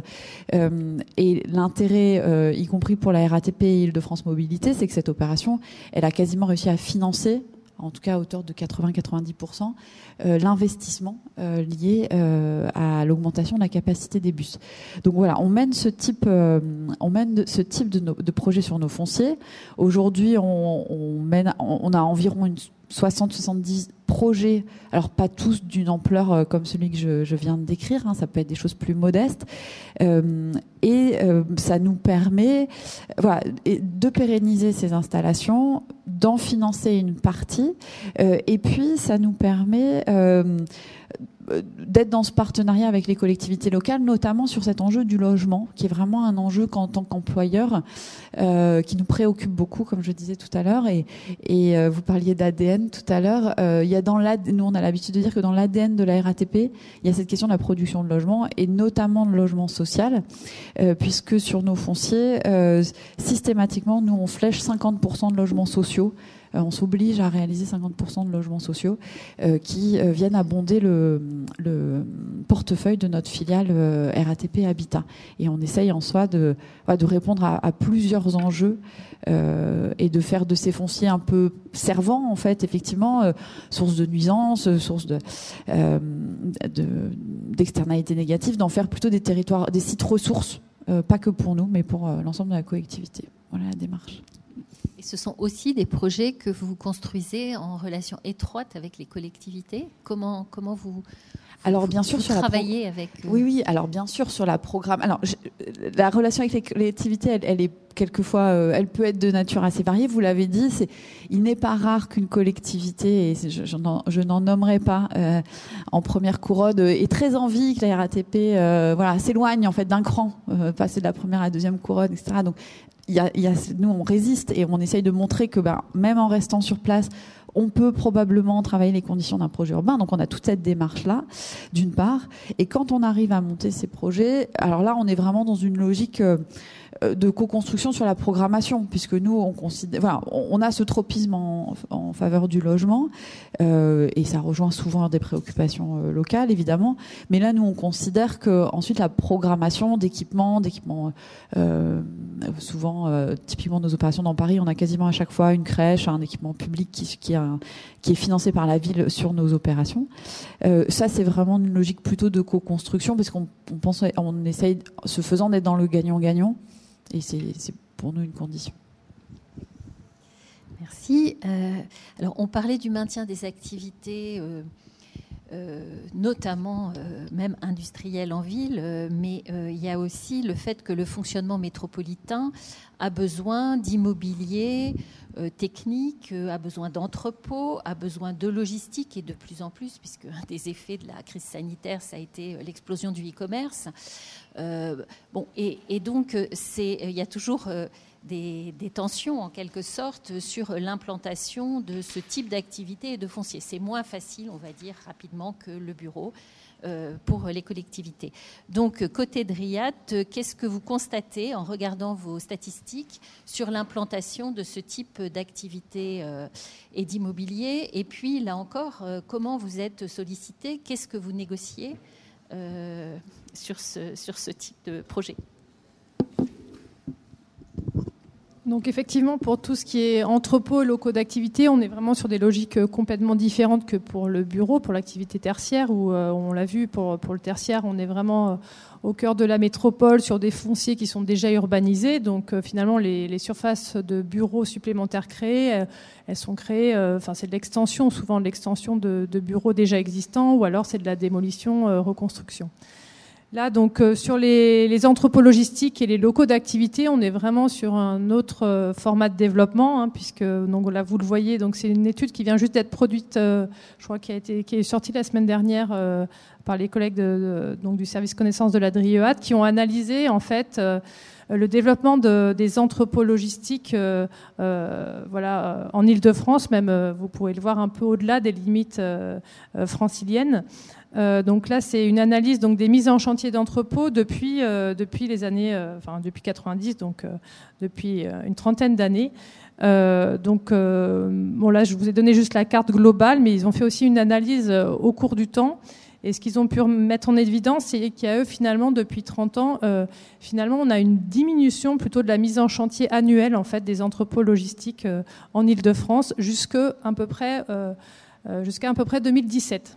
Et depuis 2017, on a une hausse en fait de la mise en chantier des, entrepôts sur notre région, qui sont surtout portés par des opérations en fait très importantes. Au niveau de, de localisation, euh, ce qu'on peut voir, c'est que aussi euh, euh, c'est désormais la, la, troisième couronne. Ce qu'on appelle la troisième couronne, c'est toute donc la partie jaune hein, que vous pouvez voir sur cette carte, qui concentre maintenant en fait plus de la moitié des, entrepôts en Île-de-France. Alors qu'au départ, en fait, les localisations des entrepôts étaient plutôt sur la, première, sur la première couronne. Petit à petit, au fil du temps, euh, voilà, si on avait pu mettre une carte dynamique, on, aurait vu les constructions des entrepôts s'éloigner de plus en plus en fait du, cœur de la métropole. Euh, et puis également, euh, ce qui est aussi intéressant de regarder, c'est la structure en fait du parc des entrepôts, la taille des entrepôts. au départ, on était plutôt sur des entrepôts, on va dire entre 5000 et 10 000 mètres carrés. Et puis, plus, on, arrive sur une, époque récente, plus on a des, entrepôts qu'on appelle XXL, hein, avec des entrepôts parfois qui font plus de 100 000 mètres carrés et qui, voilà, qui s'implantent de plus en plus loin euh, bah, de la métropole. Euh, ce qui frappe aussi sur cette carte, ben, on voit bien, c'est aussi la différence est-ouest. Hein. Euh, donc c'est un petit peu la carte opposée des, bureaux, c'est-à-dire que ben là, on voit vraiment clairement que les entrepôts euh, logistiques, ils sont surtout euh, implantés quand même euh, à l'est hein, de l'Île-de-France. Bon, on voit quand même, il y a quand même quelques secteurs, notamment sur sur Saint-Quentin-Yvelines, on a quand même un, pôle quand même assez attractif pour la logistique, mais sinon, vraiment, c'est vraiment la, Seine-et-Marne hein, qui concentre le plus les, les entrepôts dans notre région. et donc, voilà, ça pose aussi une question en termes voilà, d'équilibre, pareil, entre les différentes typologies d'emploi. un, pardon, oui. un entrepôt de 100 000 mètres carrés, c'est pas très ZAN compatible. C'est pas comment C'est pas très ZAN compatible. Oui, on, du coup, ça, ça, ça vous pose question. Voilà, et c'est aussi en effet euh, un enjeu. Donc, euh, comme je le disais tout à l'heure, pour nous, euh, les entrepôts, c'est vraiment, enfin les entrepôts et les locaux d'activité, c'est vraiment le, voilà la question de l'artificialisation des espaces qui se pose. donc, on, est, on a fixé des, orientations. Hein, donc là, je viens directement sur la carte. Euh, donc c'est des orientations pour euh, la délivrance des agréments pour les entrepôts logistiques. Donc de la même manière qu'on avait euh, diffusé des orientations pour les bureaux, en 2018 il y a eu aussi des, orientations pour les entrepôts, qui par contre vraiment est basée sur la carte du SDRIF. Puisque en fait, donc les, pôles qui sont en rouge, c'est les pôles de logistique en fait qui sont identifiés dans le SDRIF. Donc c'est les localisations préférentielles en fait pour pour les entrepôts logistiques. Et tous les secteurs, vous voyez plutôt à l'extérieur, en, bleu, euh, c'est les franges un peu de l'Île-de-France sur lesquelles euh, donc on aimerait vraiment euh, limiter la production d'entrepôts logistiques. Donc voilà, c'est des orientations qui, qui, ont été publiées en 2018 et qui ont fait l'objet aussi tout récemment d'une d'une actualisation par le préfet de région, justement pour prendre en compte en fait bah, la, problématique du ZAN, puisqu'on a quand même cette euh, c'est pas une nouvelle politique, hein, puisque voilà, la, limitation de la consommation des espaces, ça fait quand même déjà depuis un moment qu'on en parle. Mais c'est vrai qu'avec la loi euh, climat résilience euh, assez récente, on a quand même eu, il y a quand même une volonté politique vraiment de, mettre, d'avoir vraiment un accent sur la sobriété foncière. donc, dans les nouvelles orientations agrément entrepôt, on a ajouté aussi les locaux d'activité.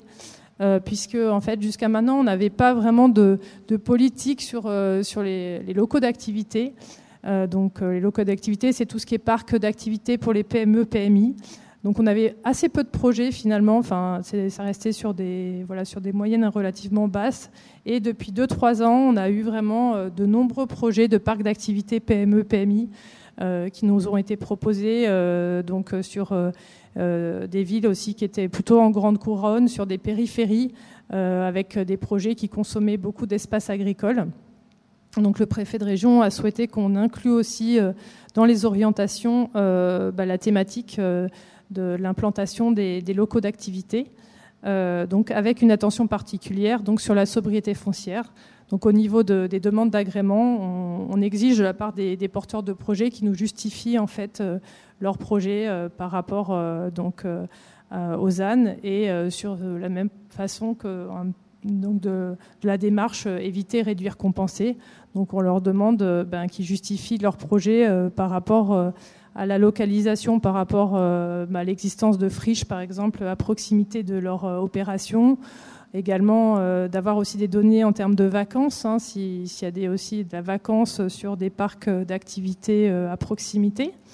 Et puis après, toutes les mesures aussi de, réduction en fait, de, l'artificialisation. Donc euh, au niveau de la consommation d'espace, euh, qu'est-ce qu'ils ont mis comme mesure pour euh, essayer de limiter les espaces imperméabilisés? Donc ça passe par notamment les espaces de stationnement, parce qu'on s'est aperçu qu'il y avait vraiment un gain qui pouvait être aussi fait, un gain assez important sur les espaces de stationnement. Euh, notamment dans les parcs d'activité, euh, il y a souvent plus de places de stationnement qui sont prévues que, que d'effectifs euh, pour, pour les employés. Donc voilà, ça peut poser aussi question sur, sur, le, sur, ce, sur ce sujet des, des, parkings et des stationnements. Et puis bon, il y a aussi bah, la valorisation de tout ce qui est espace de, toiture, donc végétalisation, utilisation pour aussi l'énergie pour panneaux photovoltaïques. donc voilà, il y a y a ces, donc, ces mesures qu'on essaye aussi d'intégrer euh, au niveau de, au niveau de l'agrément. Oui, donc en fait finalement des gains euh, d'amélioration euh, importants qui seraient pas si complexes que ça, en tout cas sur le plan technique à réaliser. Il y a d'ailleurs des travaux à l'Institut sur, sur cette question de la, de la mobilisation des zones d'activité économique, comment on peut, on peut les densifier. D'accord. Alors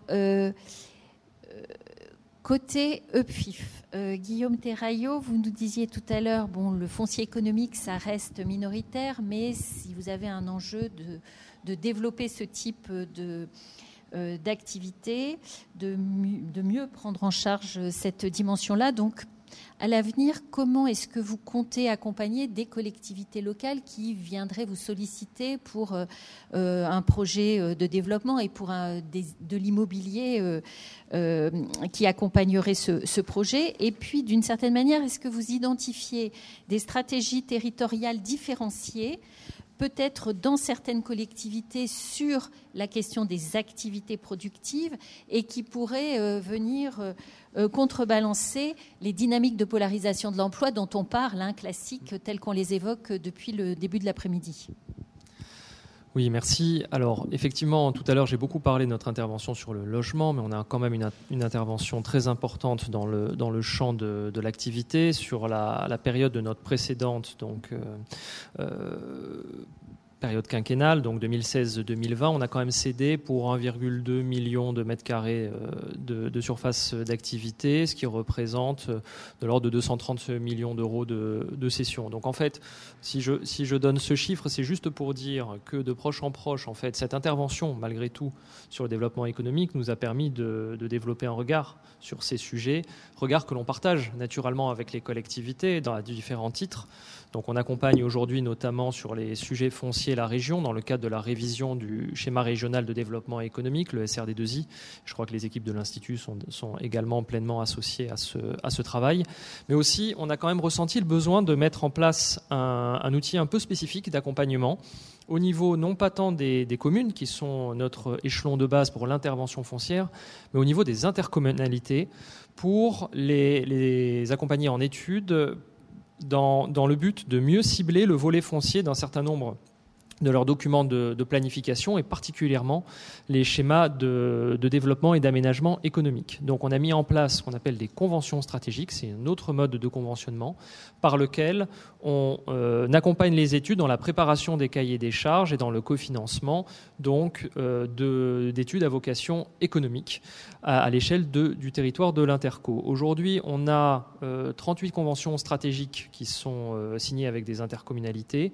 On en a 33 qui ciblent très précisément, parce qu'on peut faire le, avoir le même euh, offre de service, par exemple pour accompagner des, programmes locaux de l'habitat, parce qu'il y a des problématiques très, euh, très logement, très, très. Mais en tout cas, on en a 33 sur 38 qui nous ont dit qu'elles souhaitaient qu'on les accompagne sur, euh, sur ce sujet. Ça représente une dizaine d'études vivantes aujourd'hui qui euh, concerne des, territoires aussi bien en, petite couronne qu'en grande couronne. Et donc, effectivement, ça, m'amène au, deuxième volet, c'est euh, quelle est la nature de cet accompagnement et qu'est-ce qu'on voit comme stratégie? Et euh, pour répondre à cette question, je voudrais donner un exemple qui, pour moi, est assez symptomatique, qui est celui de l'accompagnement qu'on apporte avec beaucoup d'autres sur la dynamique d'aménagement de la vallée de la Seine. Donc la vallée de la Seine, vous connaissez ce, territoire, je parle de la, de la Seine-Aval, ancien grand territoire de l'industrie, en particulier automobile, qui a été fortement touché par la désindustrialisation et où aujourd'hui il y a une action, donc euh, une forte demande de la part des, collectivités, mais aussi de l'État, pour porter un projet économique fort autour de la réindustrialisation de ce territoire, dans un contexte singulier qui est celui de la transition écologique et de la sobriété foncière. Donc on a un contrat, un contrat de plan interrégional qui associe l'État, les deux régions, Normandie et Île-de-France, avec le concours de tout un tas euh, euh, d'opérateurs et d'intervenants, en premier lieu desquels l'Institut, euh, mais aussi l'établissement public foncier, pour accompagner effectivement chacun dans nos rôles cette dynamique. Alors plus particulièrement, nous, notre rôle côté établissement public foncier, il est de deux natures. C'est d'accompagner le volet foncier de ces réflexions, naturellement, à la fois dans l'amélioration de l'observation euh, foncière, et ça c'est un travail qu'on mène. Euh, on a une expérimentation d'un observatoire des, zones des mutations des zones d'activité qui est menée avec l'Institut Paris Région, avec la CCI, sur un territoire qui est celui de, la CA du Val-Parisis. Donc puisque la base, euh, je dirais, pour préfigurer l'action, il faut d'abord observer et comprendre quelles sont les dynamiques. Et donc c'est de préfigurer euh, la généralisation de tels observatoires, mais aussi on accompagne très euh, concrètement en fait des études sur le schéma que je, présentais, des, études de redéfinition, de, réinterrogation de certaines ZAE, donc les zones d'activité économique stratégiques à l'échelle de ce territoire de la vallée de la Seine. Alors, pourquoi j'en parle? C'est qu'en fait, historiquement, quand on était sur ce, territoire et qu'on regarde les, zones d'activité, on avait un acteur économique, il avait besoin de s'implanter pour tout un tas de raisons. On avait une ZAE existante, on prenait un terrain en extension foncière et on l'implantait. Basta. Le problème, c'est qu'on voit bien qu'aujourd'hui, notamment avec le paradigme du zéro artificialisation net et l'objectif de réduire l'artificialisation, cette mécanique, elle ne fonctionne plus. Et donc, ça veut dire que, euh, à la fois, ces études sur les ZAE ont la vocation, puisque le mécanisme que je donnais euh, ne favorisait pas toujours une grande lisibilité sur, euh, l'objet de ces ZAE. Donc, il y a à la fois un objet dans ces études pour leur redonner une cohérence, repenser l'articulation des différentes activités territorialement au sein de ces ZAE pour retrouver effectivement cette lisibilité, cette visibilité vis à -vis des investisseurs également mais aussi c'est intégrer cette problématique de la sobriété foncière. Et on voit bien que euh, de plus en plus de ces études intègrent, enfin, font rentrer la trame verte et bleue à l'intérieur des schémas de développement de ces zones d'activité. Et donc, au-delà des études de marché qui sont classiques pour, euh, pour ces études de ZAE, au-delà des études de mobilité qui sont également centrales pour les reconfigurer, on a un autre volet qui devient de plus en plus essentiel, qui est le volet foncier c'est d'apprécier ce qu'on appelle la dureté foncière, donc la capacité à mobiliser le foncier existant dans ces secteurs, à le faire évoluer pour à la fois répondre aux besoins des entreprises en place, elles peuvent avoir des besoins d'extension, accueillir également de nouvelles activités en lien avec les orientations données par les personnes publiques. Et donc nous, notre rôle dans ces études, c'est avec notre expertise, d'aider à identifier qui possède quoi, qu'est-ce qui est euh, mutable, dans quel délai, combien ça coûte à la fois le, foncier en question, mais aussi le, fait de d'évincer parfois certaines activités qui étaient, euh, euh, implantées. Et donc de proche en proche, on arrive à construire un schéma d'évolution pour la ZAE. On en teste bien sûr la faisabilité. Donc, et, mais aussi, on a à la fois effectivement euh, le, ce volet de valider la faisabilité d'une réorientation, mais aussi de pouvoir créer les conditions pour la phaser dans le temps. Et donc, on a cette action qui est au service effectivement de porter une réorientation forte donc euh, souhaité pour la réindustrialisation de ces territoires. Merci. Euh, c'est tout à fait, euh, enfin c'est tout à fait intéressant et on, voit une forme d'inventivité hein, d'une certaine manière sur les sur les outils et, sur les dispositifs pour essayer de faire face à l'ampleur des, enjeux qui sont devant nous. on aborde la dernière phase de cette table ronde. Et puis ensuite, je vous donnerai la parole et puis on passera la parole à, Martin euh, Homvert, qui est notre grand témoin. Donc, ce que je vous propose, c'est euh, encore un petit tour de piste euh, avec une question pour chacun, peut-être un petit peu plus brièvement. Et on va aborder là des leviers de régulation qui vont être plus spécifiques à chacun de vos organismes ou, à chacun de vos, institutions, à chacune de vos institutions. Donc, peut-être d'abord la DREUAT. Euh, Elvira, je vous demandais tout à l'heure euh, qu'est-ce que vous négociez? Vous me disiez on va l'aborder euh, tout à l'heure quand on parlera de la compensation logement. Donc vous avez un outil de régulation qui là encore est puissant, qui s'appelle la compensation en logement. L'objectif, c'est important, c'est d'assurer une production minimale de logement sur les territoires les plus attractifs de euh, la région Île-de-France pour éviter de creuser les déséquilibres logement-emploi. Donc on est vraiment au cœur de notre sujet. Alors comment ça fonctionne? Quel bilan vous en tirez? Et comment ça joue, au moins à la marge, un rôle de régulation? Alors oui, donc c'est la carte que j'ai montrée tout à l'heure. Donc c'est le fameux périmètre d'attention renforcé. Donc dans ce périmètre-là, en fait, on contraint finalement, on contraint les développements supplémentaires de bureaux donc euh, on a fixé un seuil assez arbitraire à 10% d'extension euh, de, bureaux, c'est-à-dire que les, opérateurs peuvent créer jusqu'à 10% d'extension supplémentaire euh, de bureaux sur l'existant. Et à partir de ce seuil de 10%, s'ils excèdent ce seuil de 10%, on leur demande de compenser l'ensemble de, l'extension de bureaux créés. Et, cette compensation, donc, elle est avec un ratio de 3 pour 1. C'est-à-dire que pour tout mètre carré euh, supplémentaire de bureaux euh, créés, on leur demande d'aller chercher 3 mètres carrés euh, de logement dans le secteur dans lequel est inclus leur projet. Donc c'est les différentes couleurs que vous avez pu voir sur, la carte. donc, en fait, ce, dispositif, ben, il a été mis en place en 2018, et puis donc le périmètre a été élargi là, donc assez récemment, en septembre 2021. Donc ben, ce périmètre, il, a permis, il permet quand même du coup de limiter les extensions de bureaux, puisqu'on voit bien, nous, au niveau des demandes d'agrément, bah, tous les projets finalement se mettent maintenant au, seuil, vont jusqu'au seuil de 10%. On a quelques opérations qui vont, qui vont au-delà. Donc euh, là, euh, depuis qu'on a mis en place euh, ce, dispositif, il y a environ une quinzaine d'opérations par an hein, qui vont chercher des compensations. Donc une quinzaine d'opérations, c'est même pas un dixième hein, des opérations de bureau qu'on traite par an. Donc finalement, c'est assez peu. Et euh, donc la compensation euh, en logement, donc bien sûr, c'est pas pas eux-mêmes qui doivent acheter des, logements. En fait, on leur demande bah, d'aller trouver des opérateurs de logement avec qui ils contractualisent. En fait, donc derrière, il y a forcément des échanges financiers. Euh, pour en fait nous prouver qu'il y a bien euh, des logements qui sont développés dans le même temps que euh, leur opération de, de bureau. Par ailleurs, on a aussi ouvert la possibilité, et c'est quand même nous ce qu'on essaye de porter, c'est surtout la mixité en fait des opérations.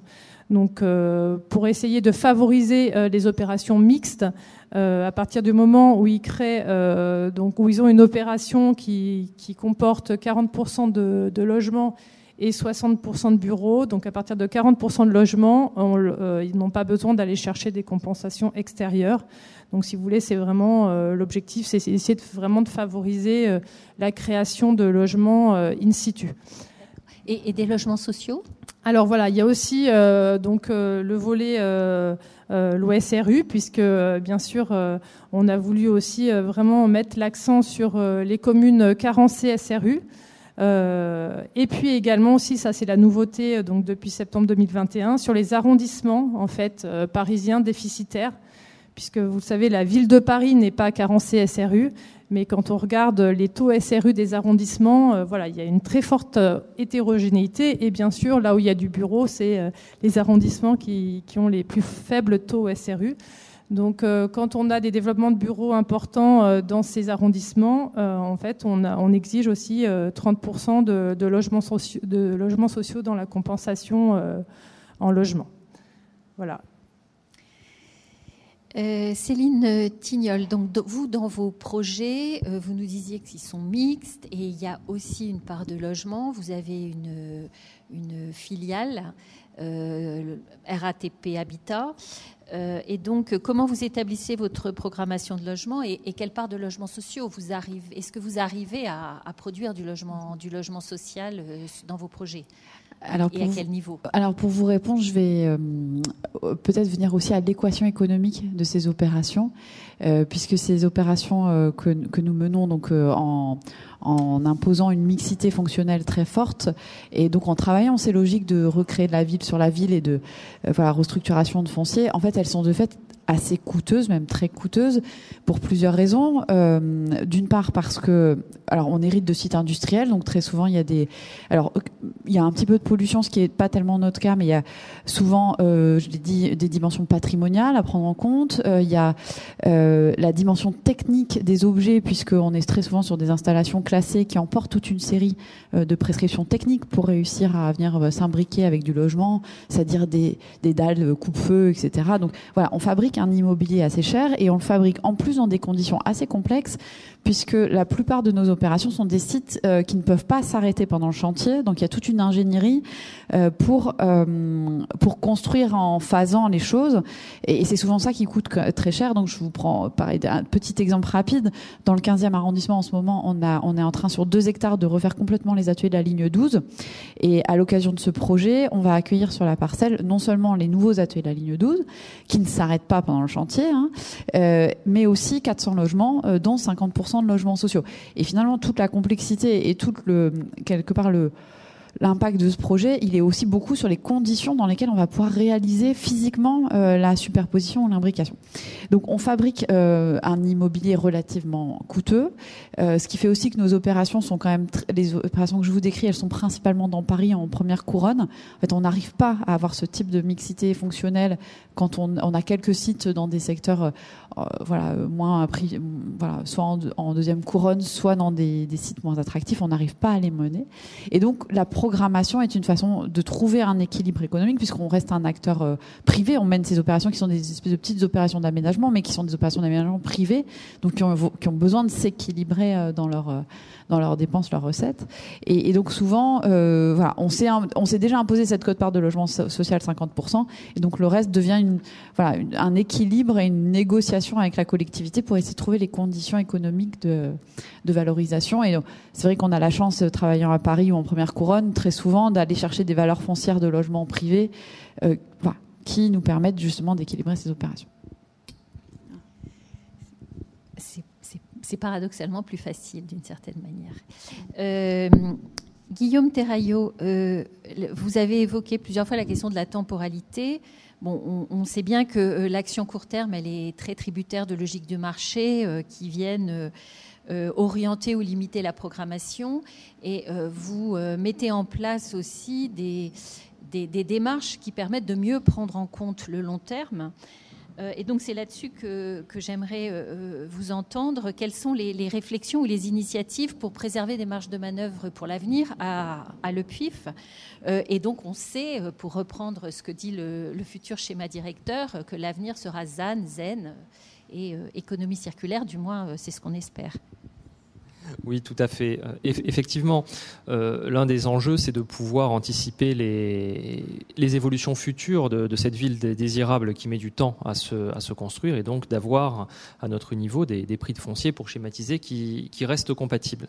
Donc là, je, voudrais développer deux idées qui correspondent à deux situations très différentes. La première, c'est dans les territoires très attractifs. Je, prends pour exemple les quartiers autour des gares du, du futur réseau du Grand Paris Express. On voit bien qu'il y a un risque euh, de de, spéculation, donc d'augmentation des prix. Donc j'ai rappelé notre intervention en tant qu'établissement public foncier. Mais il faut savoir que, comme je l'ai évoqué très rapidement, on travaille avec une garantie communale. On ne peut pas faire peser sur, euh, sur les communes des garanties à très long terme. Donc généralement, euh, notre turnover, dans, enfin notre roulement entre l'acquisition et la cession, on est en, moyenne à 5 ans. Or, on voit bien que les dynamiques d'aménagement sur ces, sur ces quartiers seront à, à plus long terme. Donc comment est-ce qu'on fait justement pour euh, préserver les, prix immobiliers futurs, les prix du foncier futur. Et c'est pour cela, en fait, c'est pour répondre à cette question qu'on a développé une filiale avec la, Caisse des dépôts qui s'appelle la foncière publique, dont le but est justement d'agir pour être un acteur de long terme autour de ces territoires euh, stratégiques pour éviter que certaines euh, grandes parcelles, notamment, euh, ne voient leur prix augmenter. Alors quel mécanisme? Il est assez, assez simple. Donc la foncière publique va acheter des biens, notamment des, des grands sites d'activité va les garder en portage sur des durées longues, on parle là de 15 ans facilement, va avoir des locataires euh, en, son sein qui vont lui ramener des recettes locatives qui vont permettre effectivement de réduire le coût de portage, voire de le compenser, parce qu'on est sur des sites quand même qui d'ores et déjà sont bien situés. Et donc au moment de la cession, comme la foncière, comme nous, n'aura pas vocation à, verser euh, des, bénéfices et des dividendes, elle créera en fait, elle permettra d'écraser le prix du foncier probablement par rapport à ce qui se euh, se passera autour, créera une référence basse sur ce foncier-là, permettra d'avoir les conditions favorables pour une programmation la plus mixte possible et qui sera celle qui sera souhaitée par les collectivités à ce moment-là. Donc on a déjà ce premier levier d'action. Aujourd'hui, cette foncière, elle est capitalisée à hauteur de 20 millions, ce qui lui donne une, force de frappe, si on, joue sur l'endettement, de, de 100 millions d'euros d'intervention. Mais on croit beaucoup dans, cette, dans cet outil, là encore, qui est assez innovant. L'autre volet, c'est dans les territoires qui sont moins attractifs. Là, et je me place du côté de l'activité, puisque notamment l'activité productive. On voit qu'on a un décalage de plus en plus par rapport à la logique de recyclage urbain euh, dont je parlais tout à l'heure. On a une attente des collectivités parce que ça coûte. Parfois, mobiliser des friches, notamment des friches industrielles, ça peut mobiliser la subvention publique. Donc, elles veulent avoir en face des gens qui sont capables de s'engager et euh, de s'engager sur du long terme. Lorsqu'on se met du point de vue de l'entreprise, euh, je pense que vous ne me contredirez pas complètement en disant qu'au-delà de 10 ans, voire de 5 ans, c'est compliqué de pouvoir s'engager auprès d'une collectivité en disant je sais exactement quelle sera ma trajectoire à, ces horizons-là. Et, c'est pour ça qu'on voit se développer un nouveau type d'acteur qui est là pour euh, pallier les deux difficultés, euh, qui ont vocation à garder une maîtrise public à la fois du foncier, voire du bâti. C'est ce qu'on appelle les SEM patrimoniales, les sociétés d'économie mixte, qui vont acheter le foncier, voire le bâti, vont le louer à des industriels, euh, à de l'activité, donc qui auront en tant que locataire une forme de liberté pour je rentre, je sors, et ça sera la SEM qui sera le partenaire de proximité avec la collectivité et qui aura à sa charge de gérer, le cas échéant, les trous dans la commercialisation, d'aller chercher des nouveaux acteurs et autres. Donc c'est on intercale un acteur de long terme pour justement répondre à ces problématiques donc, et, euh, joindre, euh, ces, deux bouts. Et nous-mêmes, d'ailleurs, c'est quelque chose, c'est une approche de type euh, sell euh, pour utiliser le terme anglo-saxon, que nous-mêmes, côté EPF, on, est en train de, déployer en lien avec la SEM de la région, donc Île-de-France Investissement et Territoire, j'espère que j'écorche pas le, leur nom, donc justement pour essayer de tester, de solidifier ce modèle. Merci beaucoup. Oui, on voit bien l'importance de ces dispositifs, euh, en quelque sorte, qui sont intermédiaires, qui sont en médiation entre la planification et le projet local, et qui sont indispensables pour, euh, décliner ça, d'autant que euh, sur la question de la planification, et notamment de la prise en compte de cet équilibre habitat-emploi, on peut dire aujourd'hui que en tout cas du côté de certains documents de planification, euh, les réponses ne sont pas tout à fait euh, à la hauteur euh, des enjeux. Enfin, on va voir comment, comment les choses ont évolué avec le, schéma directeur. Alors, il est 5 heures. Est-ce qu'il y a, on va terminer à 5h15, et puis il y a Martin qui va prendre la parole aussi, mais peut-être une ou deux questions, j'en prends plusieurs, s'il y en a. Euh, et je vous demande d'être assez synthétique, s'il vous plaît, euh, dans, les, dans les questions. Merci beaucoup, monsieur. Je vais tâcher d'être synthétique. Alors, j'ai euh, plusieurs questions pour, pour Desraillot. vous avez parlé de, bon, des gares du Grand Paris Express. on sait que la, la SGP, aujourd'hui, va être propriétaire d'un certain nombre d'emprises autour des, autour des gares. Donc, vraiment autour des gares, oui. Et donc, c'est en concurrence avec, avec vous. ils vont faire un peu ce qu'ils veulent sur ces territoires. Et donc, c'est euh, on n'aura pas la maîtrise. Et donc, c'est un peu, euh, on verrait mieux les plutôt que la sur ce genre de territoire. Euh, deuxième question concernant les, les, droits de préemption par les collectivités, en particulier dans le cadre de ZAC. Quel est le critère qui permet de passer d'une ZAC qui est en utilité publique et qui n'est pas en utilité publique? Là, c'est peut-être Elvira qui peut nous, renseigner. Et puis, pour revenir sur les entrepôts, mais c'est un peu à cheval en, fonction de ce que vous avez dit sur la vallée de la Seine, on a aujourd'hui, on a vu un grand projet à euh, sur le port Gennevilliers pour un entrepôt qui se dit très vertueux, euh, qui pour nous ne l'est pas. Euh, puisqu'il a un impact sur l'environnement qui est quand même assez considérable. je voudrais savoir, est-ce que vous l'avez déjà vu passer et que, quelle sera votre opinion par rapport à cet entrepôt? Merci. je crois qu'on va regrouper les questions pour gagner un peu de temps s'il y en a d'autres. Monsieur, allez-y, pareil. Même, même esprit de synthèse. Merci beaucoup. Sur les entrepôts, euh, j'ai bien compris que vous preniez en compte euh, le zéro artificialisation nette, vous vous souciez d'un certain nombre de choses qui sont liées à la transition énergétique, mais il ne me semble pas que vous teniez compte, ou alors je vous ai mal compris, mal comprise, le, changement profond qui va se produire sur les réseaux, en particulier l'électricité, le chauffage urbain, un certain nombre de choses, et puis ces implantations d'entrepôts qui, elles, vont être également très perturbées par le changement profond du commerce mondial. Merci. Allez-y. Juste pour ajouter, est-ce que vous tenez compte euh, de la localisation près des voies d'eau, près des embranchements ferrés, dans, dans la préférence que vous pouvez donner au moment des agréments, de l'implantation des entrepôts ou des activités? Oui, Emmanuel. Moi, j'aurais une dernière question. Euh, en fait, Brigitte, tu as parlé de temporalité et euh, j'aimerais savoir, parce qu'en ce moment, on parle beaucoup dans la presse de ce nouveau permis de construire qui s'appellerait, euh, qui s'appelle en fait permis d'innover, où en fait on peut cocher deux cases, bureau et logement. Et j'aurais aimé savoir en fait comment vous envisagez cet outil dans votre fonctionnement en cours ou à venir. Jean-Pierre, je ne sais pas si vous voulez. Alors, peut-être euh, Guillaume Allez, je me lance. Donc, par rapport à la première question de, monsieur, par rapport à la concurrence éventuelle avec la SGP. Alors on est tous établissements publics euh, de l'État, donc on n'est pas vraiment concurrents.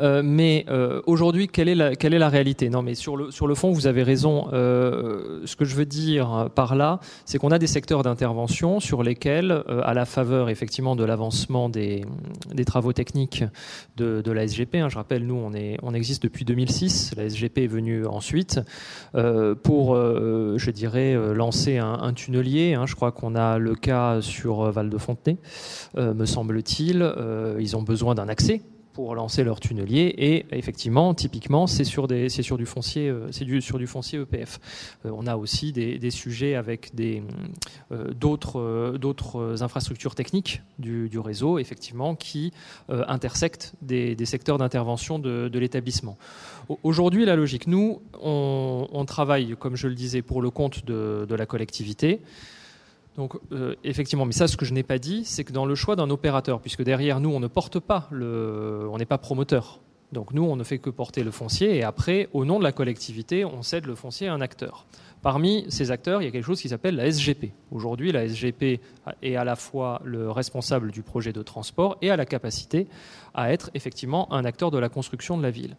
Euh, très concrètement, la SGP sur le volet euh, acteur urbain, c'est un, pour nous, c'est un acteur euh, comme un autre, modulo les évolutions de la législation apportée par la loi 3DS, effectivement, dont il faudra qu'on prenne, euh, la, mesure. Mais nous, encore une fois, nous ne sommes coopérateurs. Donc là, la collectivité nous dit on a envie de travailler avec la SGP pour réaliser une programmation. Eh bien, on, travaillera, on travaillera avec la, SGP.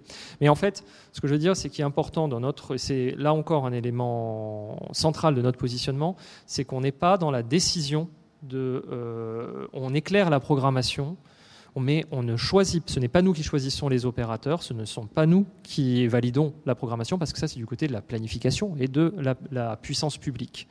Donc, et là je vais directement par rapport au port de, de Gennevilliers. Nous, sur les questions de, des, super entrepôts, on avait eu aussi le sujet Tesla, que certains ont pu euh, connaître du côté de Villaroche il y a, quelques années. Effectivement, euh, on peut être sollicité sur ce, type d'objet, mais euh, dans notre rôle, qui est technique, d'éclairer, si on veut, si la personne publique, l'État, les collectivités veulent que ça se passe, quel est le schéma de maîtrise foncière, dans quel délai ça peut se faire, quelles sont les procédures, et comment nous, on peut faciliter ce processus on n'est pas sur la question de, l'opportunité. Ça, ça ne nous, appartient pas. Après, vous aviez évoqué la question du droit de, préemption, donc euh, l'exercice de ce droit en, ZAC. Alors, généralement, effectivement, sur, euh, les ZAC, on va être plutôt sur un régime d'expro, en tout cas dans, les grandes ZAC euh, d'aménagement. Euh, nous, on peut, je prends euh, un exemple qui est par exemple sur Paris-Saclay, où on a, une grosse, euh, on a deux grosses opérations, où on fait le portage foncier pour le compte de l'établissement public d'aménagement de Paris-Saclay.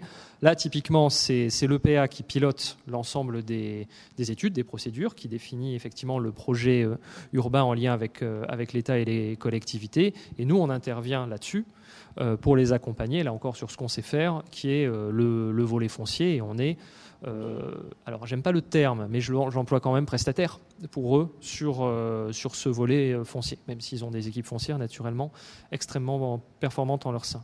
Et là, qu'est-ce qu'on va apporter vraiment comme, expertise? Il y a l'expertise financière, enfin je dirais dans la construction du prix public, probablement ce que je disais avant. On a une autre forme d'expertise qui est relativement rare, c'est sur les sujets de démolition et de dépollution complexes.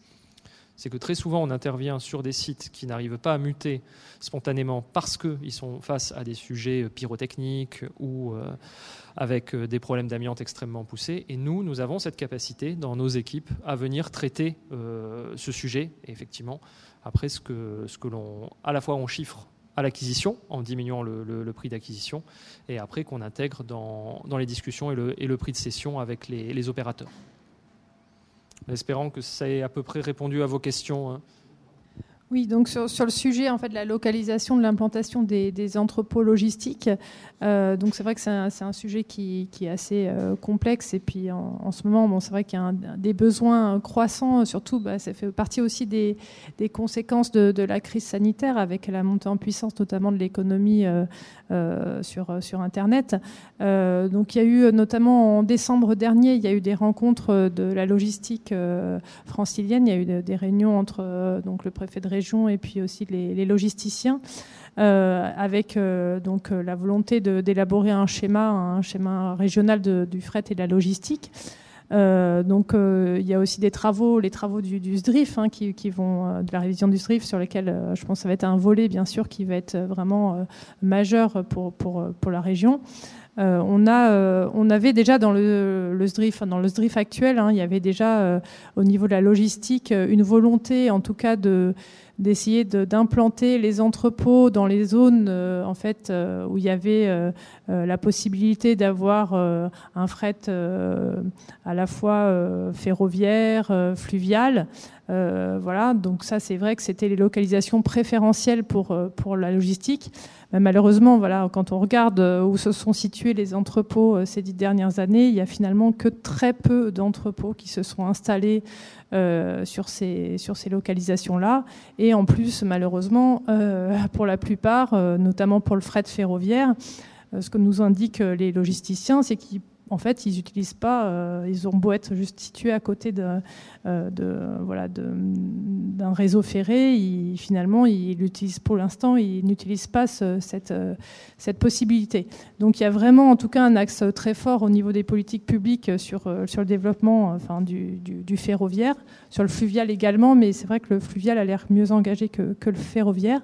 Et puis sinon, ben, sur les, sur les localisations euh, au niveau de nous des, agréments, on se base, euh, bah, on se base en fait sur, sur le SDRIF hein, et euh, sur bah, la localisation par rapport à, par rapport à l'enjeu justement de, sobriété foncière. On a eu des réflexions il y a quelques années avec, avec la CA Roissy Pays de France, parce que c'était sur ce secteur-là où il y avait beaucoup d'entrepôts hein, dans, dans, dans, la région de, dans le secteur de, de Roissy. Euh, donc on avait euh, pendant presque un an, on avait euh, stoppé tous les agréments pour les entrepôts sur ce territoire pour favoriser en fait l'idée c'était vraiment qu'il y ait une réflexion territoriale hein, au niveau de au niveau des, des secteurs d'implantation préférentielle puisqu'en fait, bah, voilà, l'aménagement du territoire, hein, c'est depuis longtemps, c'est plus l'État qui, en a la main, c'est vraiment les collectivités. Et l'objectif, c'est que ce soit vraiment les collectivités qui, à travers les, documents de planification, puissent en fait euh, elles-mêmes euh, euh, réfléchir sur où est-ce qu'elles souhaitent privilégier le développement en fait des, entrepôts et puis plus largement des, secteurs d'activité. Peut-être une réaction, et je m'en tiendrai là parce qu'on a vraiment très peu de temps, on a déjà dépassé l'horaire. Et pour reprendre le fil en fait de votre intervention de tout à l'heure, euh, on a, constaté avec la publication de l'Atlas des franciliens qu'on a une région qui se polarise toujours davantage en matière euh, d'économie, à la fois dans la localisation de l'emploi en général, mais aussi les spécialisations euh, territoriales. Mais un constat qui vaut également pour l'habitat et pour la géographie socio-spatiale de notre région, alors même, et vous le soulignez, qu'on a des schémas directeurs, notamment le schéma directeur de la région Île-de-France, qui formule un certain nombre de grands principes, à la fois en termes de rééquilibrage, de polycentrisme, de mixité. Donc ça, évidemment, ça nous interpelle euh, à l'Institut, ça nous interpelle, je pense, tous, en fait, euh, ici présents, puisqu'on est des acteurs euh, de l'action publique. Et ça nous interpelle d'autant plus qu'on est à l'aube de l'élaboration d'un nouveau schéma. Ça a même commencé, je peux vous le dire. On n'a encore rien de public, mais on a commencé à y travailler. Alors l'idée, en mettant tout le monde autour de la table, c'était quand même de voir quels étaient les outils et les pistes concrètes d'actions qu'on pouvait avoir en la matière euh, pour dépasser ce paradoxe apparent de figure de la planification qui, euh, presque décennie après décennies, reste inchangée, alors même que sur le terrain, on peut avoir le sentiment euh, que les choses, là aussi, peinent à rejoindre les ambitions de la planification.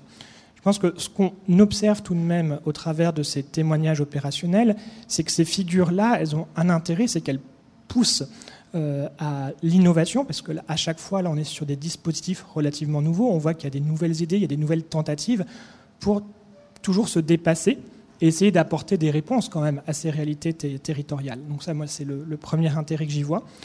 Euh, néanmoins, il y avait aussi quelque chose qui, est très frappant dans ce dont on a discuté, c'est qu'on est tous confrontés à la réalité du marché au niveau local. Euh, la réalité de la faisabilité économique, on l'a vu avec la RATP, donc euh, vous satisfaisez aussi d'avoir des sites extrêmement stratégiques avec des bonnes valorisations immobilières pour la partie privée qui permettent de refinancer d'autres programmes. Mais ça, ça ne marche pas partout. Hein. Le PF, vous l'expliquez, il y a maintenant des territoires qui viennent frapper à votre porte parce qu'ils ne savent pas faire la densification du renouvellement. Et puis on le voit également sur euh, le volet activité agrément on peut vouloir rééquilibrer le, bureau Est-Ouest, mais si on n'a aucun porteur de projet qui souhaite développer euh, des bureaux à l'Est de la région, ça va, être, compliqué. Donc on peut juguler, on peut euh, introduire davantage de mixité, introduire du logement social, trouver des tours de table financiers pour faire cela dans les marchés les plus dynamiques. Mais qu'est-ce qu'on fait dans les territoires qui le sont moins? Moi, c'est peut-être là-dessus que j'ai envie de, de finir, parce qu'on voit bien que demain, avec l'introduction du ZAN, on en a déjà pas mal parlé, et du zen, euh, bah, ces différences territoriales, en fait, elles vont être encore accentuées. Et je pense qu'il faut vraiment qu'on continue pour faire en sorte que de la planification au territoire avec les collectivités, on ait vraiment des outils d'opérationnalisation de nos enjeux, en ayant bien conscience qu'on joue toujours à la marge, hein. on joue sur ce qui se produit, sur ce qui se construit, et qu'on a un stock qui est dans le marché privé, euh, lui qui vit sa propre vie hein, et qui conditionne un petit peu l'avenir. Voilà. Donc merci vraiment à tous nos intervenants, aux, euh, chercheurs, experts d'Institut, aux étudiants également pour leurs éclairages internationaux. Et donc j'espère à, très vite euh, pour euh, le prochain séminaire ENS Institut.